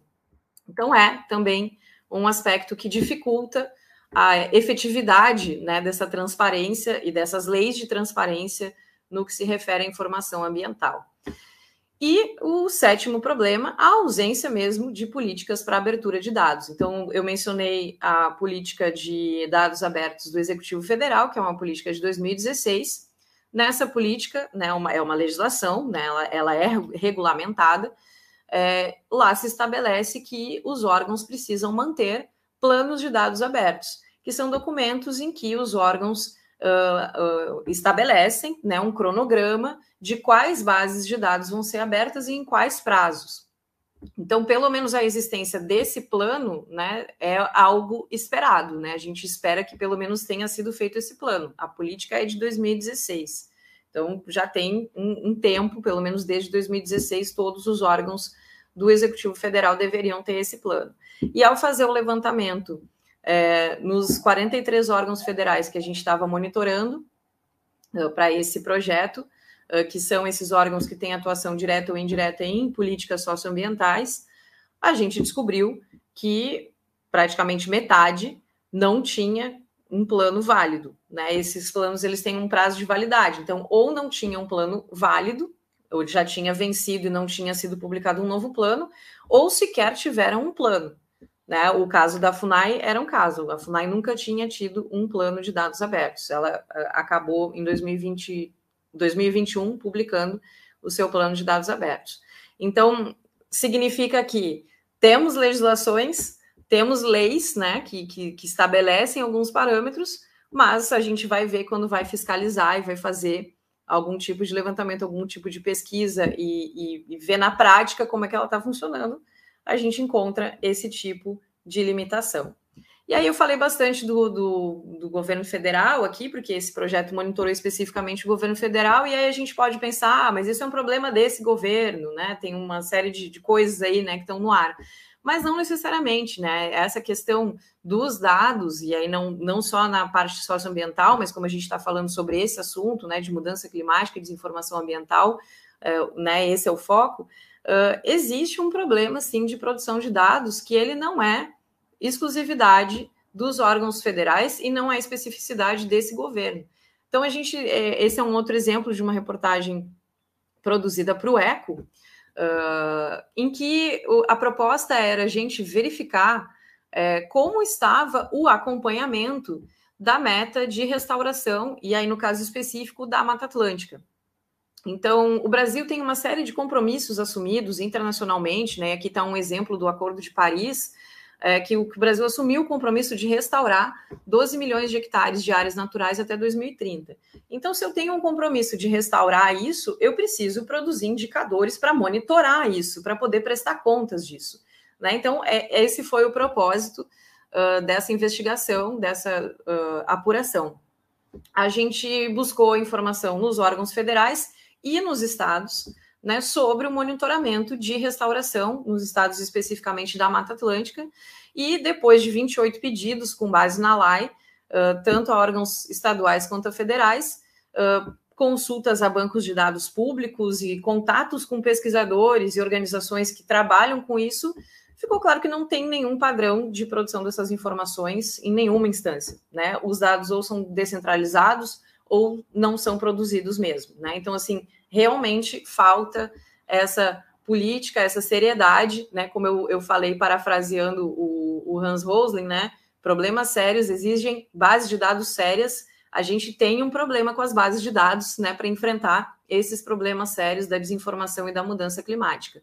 É, então, nesse caso específico, né, do, do, do monitoramento de restauração, a gente tem hoje alguma uh, qualidade uh, considerável de dados de satélite, através de map biomas, uh, o próprio INPE, né, que produz informações é, baseadas em satélite, que são muito úteis e são as informações que a gente tem, que são hoje né, os dados disponíveis para esse monitoramento, mas na, no, no, chão mesmo né, da floresta, que também tem aspectos relevantes, né? Isso foi algo que os pesquisadores nos trouxeram, né? A gente consegue ver a cobertura florestal, mas a gente não sabe o que está acontecendo lá, né?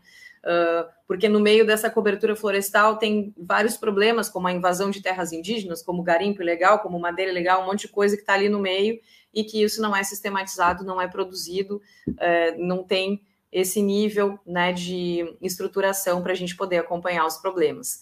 Então, né, é, assim, essa fala, acho que um pouco encerra o, o, debate, assim, num sentido, não é que é para ser pessimista, né? É para levantar uma questão, porque para essa transparência acontecer, melhorar e ela ser efetiva e fazer diferença né, no monitoramento das mudanças climáticas e no combate à desinformação, porque eu de fato acredito e defendo, né? E hoje essa é a minha atuação né, nessa conexão uh, das minhas duas áreas, né, como jornalista e como pesquisadora, de entender que sim, que o acesso à informação, à transparência uh, é uma ferramenta para a gente combater desinformação, isso depende de cada vez mais o engajamento do cidadão, né? O entendimento do cidadão de que isso é um direito, né? A gente tem esse direito previsto, isso é um direito constitucional do acesso à informação. O governo tem o dever de nos prestar contas e nos prestar contas direito, né?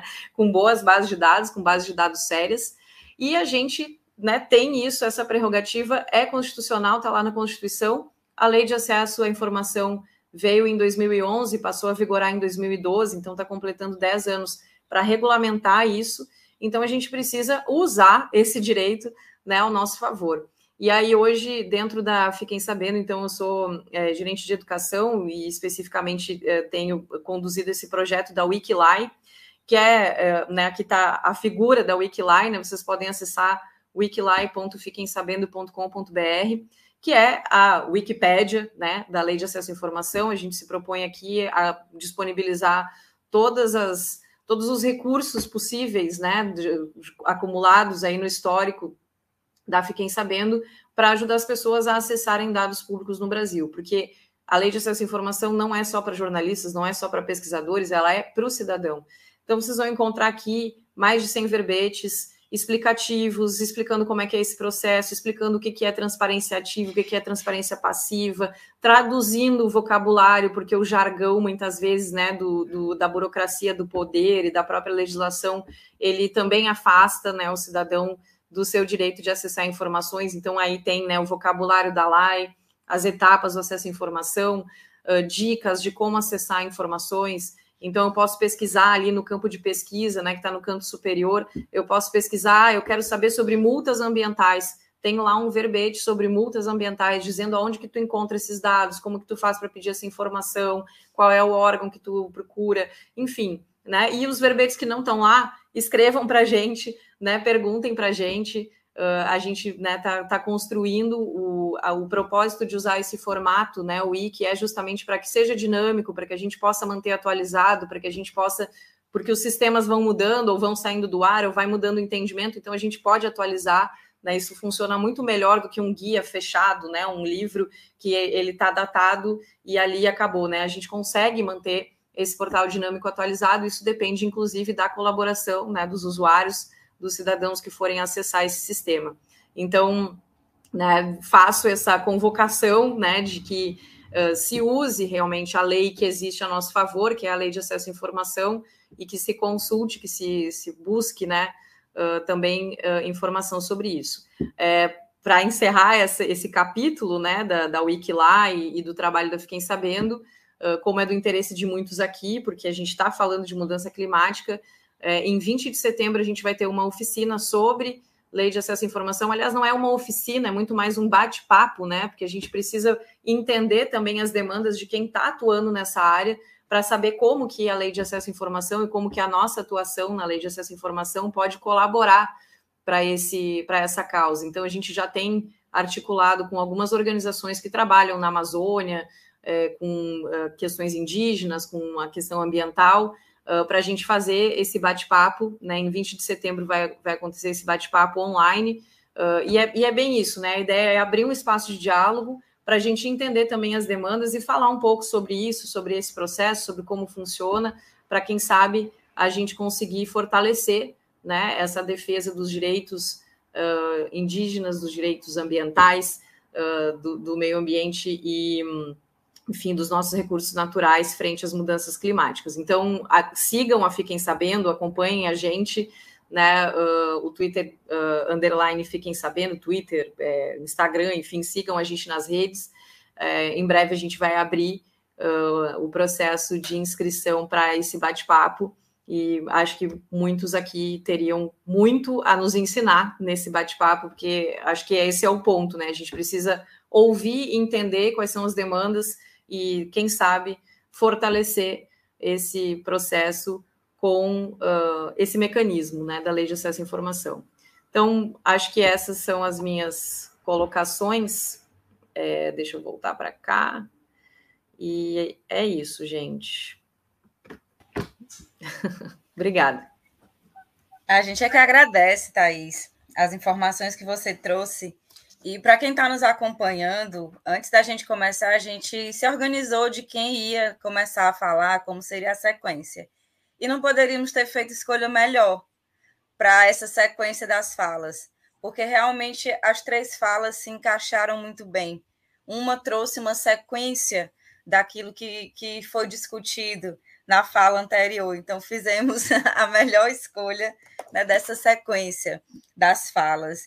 E algo que me chamou a atenção na fala da Thais, e, e, é algo extremamente importante sobre a lei de acesso à informação, sobre a importância na transparência desses dados, e algo que a Thais disse me chamou a atenção, que é justamente de que a, essa ferramenta não é uma ferramenta só para os jornalistas, que as pessoas é, têm também que buscar, podem utilizar a lei de acesso à informação também para buscar esse, esses, esses dados, é para entender todos esses dados e como esses dados afetam a nossa vida.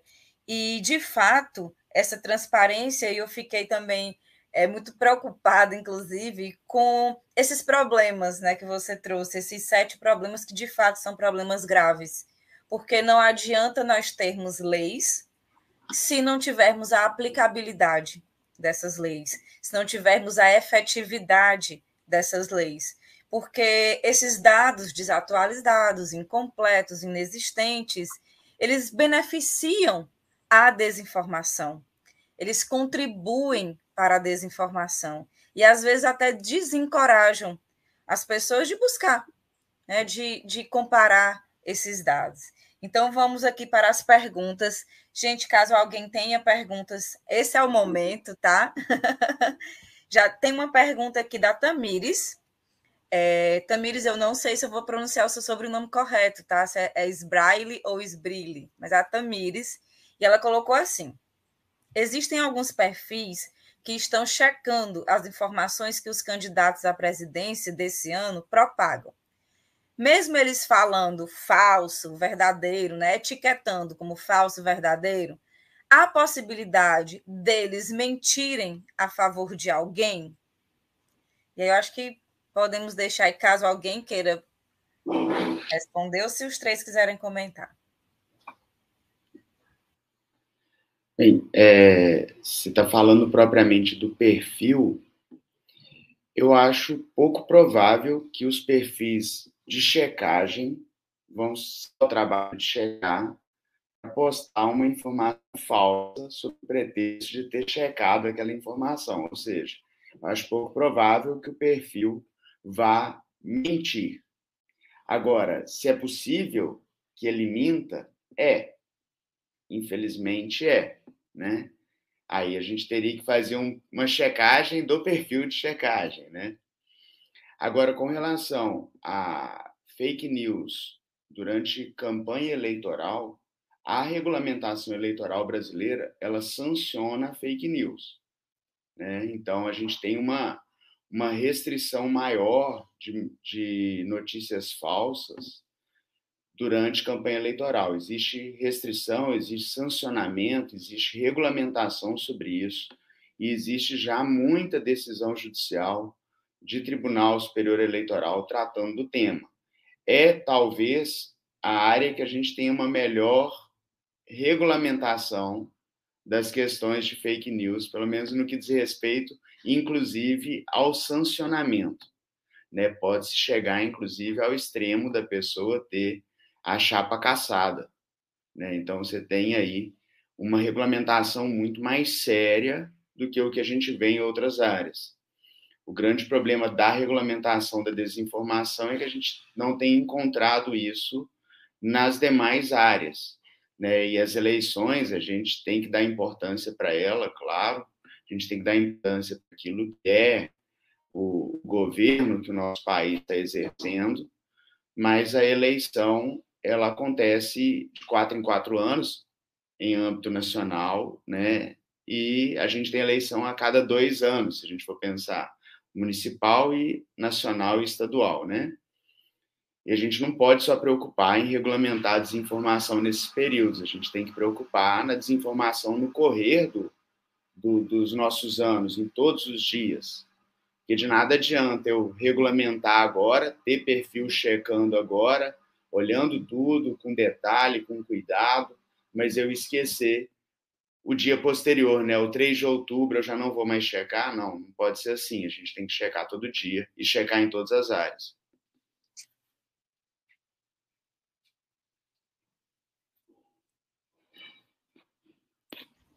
Mas alguém quer comentar alguma coisa? Thaís? Eu só ia observar, assim, que né, no, no, aspecto jornalístico sempre é uma questão, né? Então, claro que existem métodos, né? As agências de fact-checking, as agências que, que são de fato, né, de fact-checking, que têm, inclusive, fazem parte né, de uma rede internacional que compartilha alguns valores, compartilha alguns princípios né, de metodologia, de critérios. Então, assim, e o próprio critério jornalístico do bom jornalismo, né? Então, é, o problema da expressão fake news na teoria do jornalismo é exatamente esse, porque o bom jornalismo, se é fake, não é news, né? Então, presume que a gente busque evidências sobre os acontecimentos, sobre os fatos que a gente noticia. É, e o fact-checking feito né, nesse âmbito, ele busca exatamente isso, né? Ele busca fazer a verificação com base né, em fontes idôneas, com evidências. O que talvez a gente tenha que se preocupar em prestar atenção atualmente é que, como todas as boas técnicas, é, hoje existem iniciativas que se utilizam dessa linguagem, né, e, e, e que, na verdade, elas estão a serviço de uma candidatura, por exemplo. Então, a gente precisa, no mínimo, não estou dizendo que eles façam o que está sugerido aqui, mentindo a favor né, do seu candidato. Provavelmente até não, né? Acho que eles estão muito mais preocupados em justamente desfazer enganos sobre o candidato, né? Sobre o seu candidato. Então, tipo, ah, estão dizendo isso, eles estão se preocupando em, em desmentir, usando muitas vezes essa mesma linguagem do fact-checking. Então, acho que isso tem que prestar atenção para, no mínimo, buscar em outras fontes, né? Fazer também esse processo, porque, como eu disse, o fact-checking sozinho não vai resolver a desinformação. Então, assim, cada um de nós também, né, tem que muitas vezes desafiar as próprias convicções e, e buscar também, né, uh, esse, essas evidências e reunir essas evidências. Só para adicionar aí, eu acho que também o que, que a gente tem é, importante nessas eleições que a gente viu nas últimas duas eleições essas campanhas coordenadas, e aí se passando por conteúdo que acaba expondo uma grande parte das pessoas a um conteúdo, é, pode ser falso, enganoso, mas numa viralidade, assim, bem intensa, que as pessoas acabam acreditando. E essas campanhas coordenadas estão ficando mais comum em cada eleição que a gente está é, tá tendo, e com relação a isso, eu acho que é importante, então, não só existir isso, o fact-checking, mas também as plataformas, de alguma forma, moderarem esse conteúdo rapidamente, é, taguearem ali, linkarem a um, uma de fact-checking, ou colocarem que é um conteúdo duvidoso, a tempo das pessoas é, receberem. Então, eles têm uma equipe grande que eles conseguem fazer isso, eles têm tecnologia muito melhor que fact-checking, então dá para eles a, ajudarem nesse processo eleitoral. E, e aí, pensando um pouco nisso de.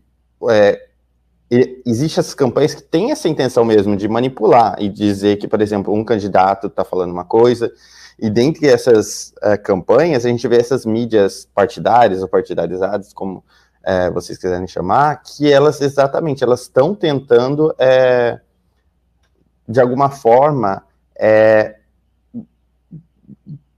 contribuir de uma forma errada para essa discussão política que a gente está tendo. Então, acaba tendo um lado, não necessariamente sendo um conteúdo real, passam por notícias, sites que a gente viu aí, é, que tem um, um grupo de pessoas com grande poder atrás, e que estão exatamente para isso, para ganhar dinheiro com esses sites que parecem canais de notícia, mas são falsos, né? O conteúdo da maior parte é falso, clickbait, e exatamente porque ali eles estão ganhando dinheiro com essa publicidade que está lá.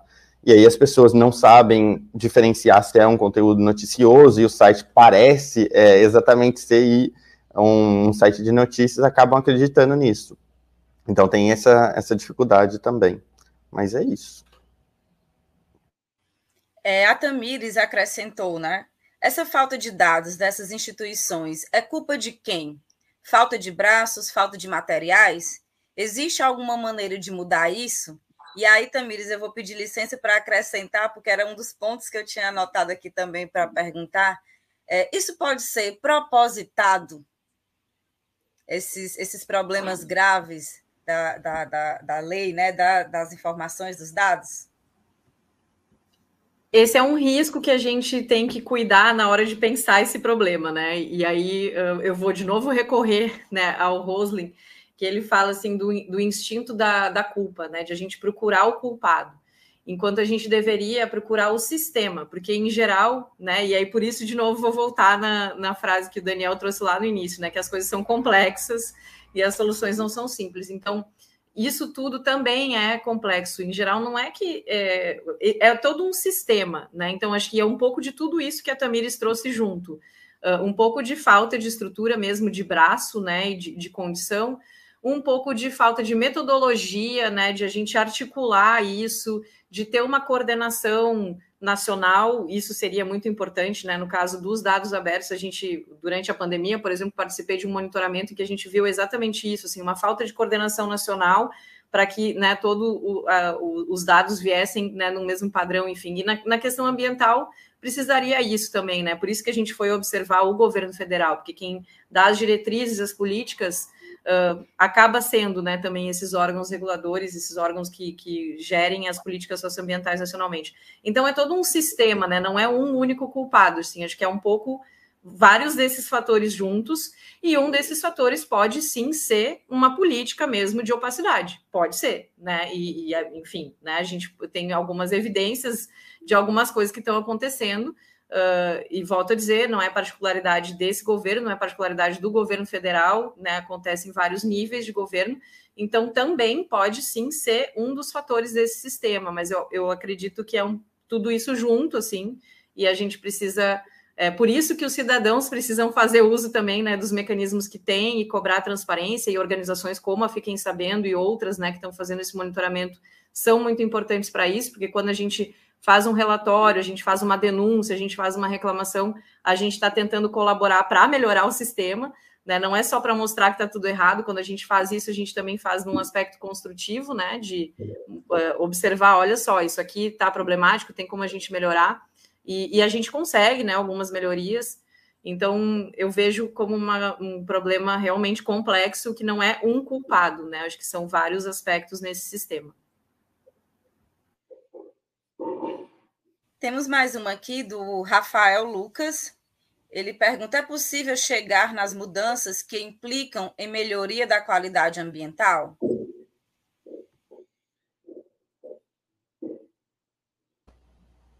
Eu acho que a primeira resposta é que a informação ela ajuda nesse processo, né? Então é, é esse nosso objetivo aqui como pesquisadores, como jornalistas, é trazer informação para que as pessoas façam parte desse processo, e a gente vive numa democracia, e que comece a influenciar os governos positivamente. É isso que a, Patri... que a... Desculpa, que a Thaís estava dizendo, sobre, ah, eles não eles não estão fazendo só uma crítica ali, é uma crítica construtiva, vamos melhorar isso, vamos trazer mais transparência, e exatamente isso, com a informação, a gente vai poder é, puxar isso, que as plataformas mitiguem é, essa desinformação que é ambiental, que está correndo nas plataformas, busque mais dados sobre o que está passando nesse ambiente é, da Amazônia ou em, no mundo, trazer informações melhores do desmatamento, bater dados do governo. A gente viu na última COP como foi essa conversa, principalmente porque o governo trazia uma informação e aí a gente viu que o INPE, que é uma fonte é, de dados sobre desmatamento no Brasil, não só na Amazônia, mas nos diversos biomas, trouxe esses detalhes é, e bateu o governo, então ver essas instituições que alguma, de alguma forma são governamentais, mas trazerem dados é bem importante para esse processo. Eu acho que isso é, ajuda nesse, é, sim, nesse processo de mudar é, o que, que a gente está existindo hoje. Isso é extremamente importante, né? Visto que é, sem um, o papel da sociedade nesse processo, é, a gente fica na mão do, do, governo ou dessas grandes empresas. Então, é importantíssimo. E a informação é o processo para gerar esse grupo de pessoas motiva, é, motivadas a fazer essa mudança. É, talvez simplificando, né? É importante ter informação de qualidade porque eu posso desinformar informando. Aliás, a coisa que mais tem é a desinformação através da informação. Então, se a gente der autonomia aos órgãos de fiscalização, né, IBAMA, por exemplo, entre todos os outros, a gente vai conseguir ter uma forma de ter uma mudança que nos permita fazer toda a checagem e contrapor aquilo que seja uma desinformação. E aí a gente consegue chegar numa melhoria de qualidade ambiental, sim, E aí até uso a expressão ambiental de uma forma mais ampla, que é a melhor forma de se enxergar, né? Quando a gente fala de questão ambiental, a gente tem que enxergar todas as áreas, não só o meio ambiente natural, mas é, o meio ambiente urbano que a gente convive, o meio ambiente do trabalho. Tudo isso é, para o direito, uma questão de qualidade ambiental. Se eu tiver autonomia de fiscalização, eu vou conseguir ter porque a questão de ter uma lei de transparência que nos permite ter acesso a informações públicas e de entidades privadas que prestam serviços de natureza pública já nos garante o acesso a uma série de coisas. O problema é que se retirou a autonomia de muitas dessas, dessas instituições, e aí, na hora que você vai num portal da transparência, por exemplo, ele tem tudo, menos transparência. Né? Então, esse é um problema.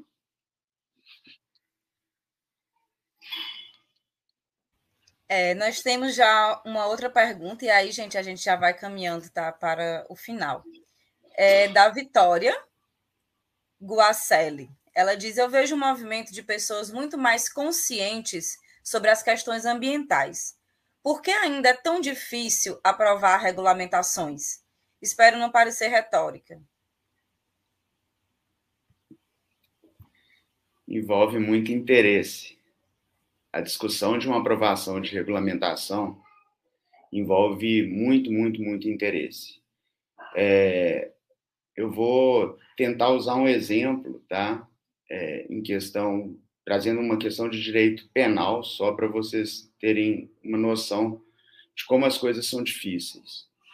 É, o Brasil Claro que não é, não é uma questão de transparência de recurso natural, só que é uma questão de direito ambiental, de direito penal, mas permite a percepção da dificuldade de se aprovar lei e regulamentações. O Brasil ele não criou uma lei, a Lei Maria da Penha, por livre boa vontade, né? Ele foi condenado na Corte Interamericana e aí ele fez uma lei em 2006, a Lei 11.340, é, que, na verdade, vem como uma ação afirmativa. A ideia era que essa lei viesse, estabelecesse meios de proteção às mulheres e, sobretudo, meio de mudar a forma de enxergar a participação da mulher na sociedade. Assim, a gente construiria uma sociedade que respeitaria as mulheres e não haveria mais motivo para ter uma lei específica tratando só disso, né? tratando só dessas questões de agressão às mulheres, de violências psicológicas e todos os tipos de violências que, infelizmente, as mulheres sofrem historicamente no Brasil. Não adiantou. Né? Passados anos, percebeu-se que não adiantou. E aí vem a inserção no Código Penal, lá no artigo 121, do inciso 7 do parágrafo 2 dele, que é o feminicídio. A lei que estabelece o feminicídio, ela foi aprovada em uma situação em que havia uma movimentação social muito forte, porque tinham tido casos de feminicídio que tinham ganhado muita notoriedade. E eles aprovam. A lei foi aprovada no dia 7 de março, gente. Porque o dia 8 de março é o Dia Internacional da Mulher. Né? Essa lei ela foi aprovada e, infelizmente, não houve redução da criminalidade contra a mulher. Ao contrário, infelizmente, as estatísticas mostram que só tem aumentado. Mas ela veio, a aprovação dela, dia 7 de março, isso é o que a gente chama de direito penal demagogo, né? ou político. Eles estavam querendo ganhar voto das mulheres, fazendo essa aprovação. E aí se aprovou uma lei, né? Por que, que se aprovou, por exemplo, a PEC Kamikaze que teve agora? Interesse.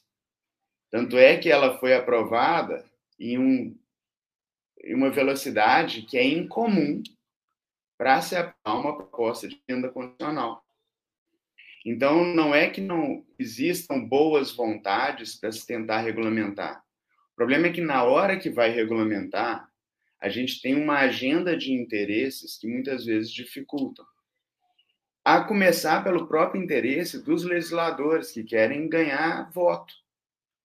muitos dos que, dos que aprovaram, por exemplo, a lei do feminicídio, tinham problemas, inclusive relacionados à violência doméstica. Então é um paradoxo, né? Você pensar numa pessoa que tem problema de violência doméstica está aprovando a lei do feminicídio. Ele está aprovando uma coisa que ele faz o contrário, mas ali tinha um interesse muito claro, né? Quem votasse contra perderia um voto muito importante em questão quantitativa, que é o que normalmente um político observa, que é o voto das mulheres. A preocupação deles não era receber esse voto por passar aquela demonstrar para a mulher a necessidade de confiar neles, de que eles estão ali para ajudar, de que eles estão ali para fazer com que a sociedade melhore, mas ganhar voto em questão quantitativa só. E isso vale para a questão ambiental, vale para uma série de questões. Se vocês pensarem, por exemplo, no caso da Mari Ferri, que teve aquela agressão na audiência de, do processo dela, daquele caso é, em que ela acusou um rapaz de ter praticado um crime sexual contra ela, dada a repercussão, aprovaram uma lei para regulamentar, para inserir questões regulamentando a forma de se tratar a oitiva de uma vítima em uma audiência. E que, vamos ser honestos, gente, se eu estou lidando aqui com a Thaís, com o Matias, com a Ruth, o mínimo que eu tenho que fazer é tratá-los com educação e com cordialidade. Eu não preciso de uma lei para dizer que o Poder Judiciário, por exemplo, não pode atuar de forma a ter preconceitos de gênero, de raça e qualquer modalidade de preconceito. Mas deu uma repercussão, os interesses surgem e as pessoas tentam usar aquilo como bengala para conseguir alguma coisa. Então, infelizmente, até que a gente mude em quem a gente está votando, principalmente, a gente vai ter sempre as pessoas que são responsáveis por regulamentar, muitas vezes movido por interesses.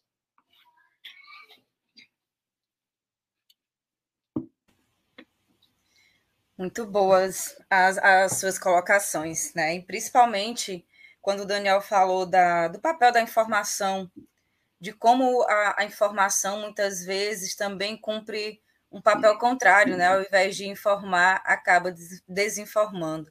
E quando a gente discute a pauta ambiental, principalmente no jornalismo ambiental, por exemplo, um ponto que a gente discute é justamente esse. Né? Cadê o caráter informativo? Cadê o caráter formativo que o jornalismo também precisa ter sobre essa temática e sobre tantas outras temáticas, mas principalmente o quanto essa pauta ambiental está sendo complexificada como ela precisa, né? O quanto ela está sendo aprofundada. E aí a gente traz, inclusive, uh, os conceitos do jornalismo ambiental, que é esse jornalismo aprofundado, que forma, que informa, que explica, que envolve as pessoas, e o jornalismo sobre meio ambiente, que é aquele que cobra o factual do que aconteceu, de como aconteceu, mas que não explora de fato a pauta ambiental em todos os sentidos que ela pode ser explorada. Então, de fato, são falas aqui que se complementam muito bem. Né? Poderíamos passar aqui uma manhã inteira, porque de fato é, é algo que a gente precisa conversar, dialogar, discutir e pensar, claro, os problemas, mas também pensar em possíveis soluções, né? Do que, que a gente pode fazer para melhorar esse cenário, para alterar esse cenário, para que a gente fure a, as bolhas da desinformação, de que muitas vezes os dados são utilizados para a desinformação e não para quebrar essas barreiras. Então, de fato, é uma mesa valiosa. Então, eu fico feliz de estar aqui com vocês e vou passar agora para que vocês façam a, as considerações para a gente fechar essa mesa dessa manhã.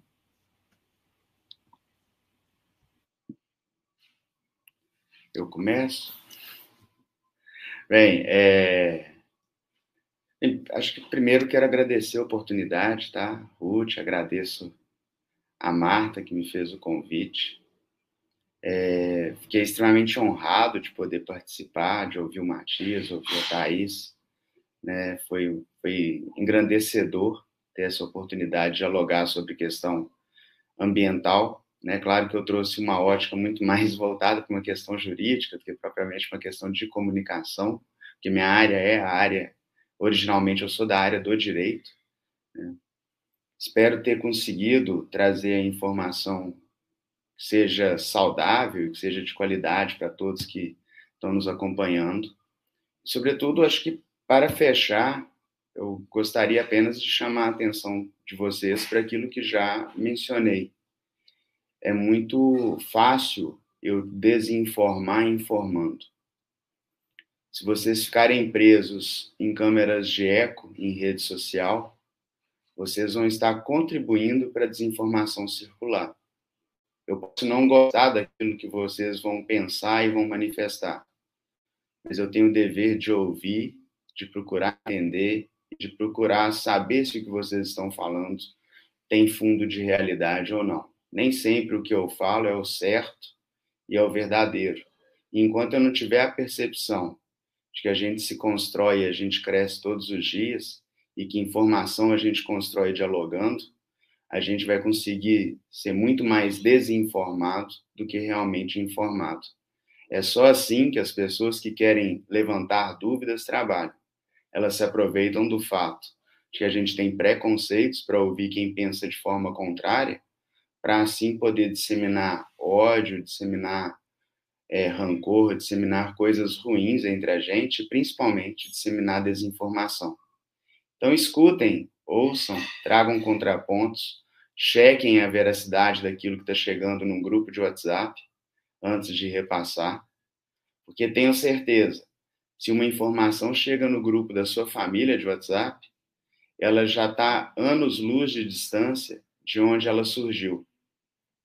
Vocês são as últimas pessoas que eles querem que chegue, porque eles distribuem primeiro a desinformação nos grupos mais próximos e que eles julgam ser mais relevantes de distribuir. Quando chega para a gente, muitas vezes já passou por um milhão de pessoas.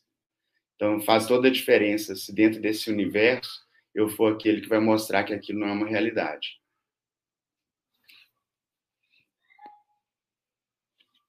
Pular aqui. Então, pessoal, é, queria agradecer a Ruth, a Marta, o Léo e toda a equipe que organizaram esse evento. Está é, tá sendo incrível.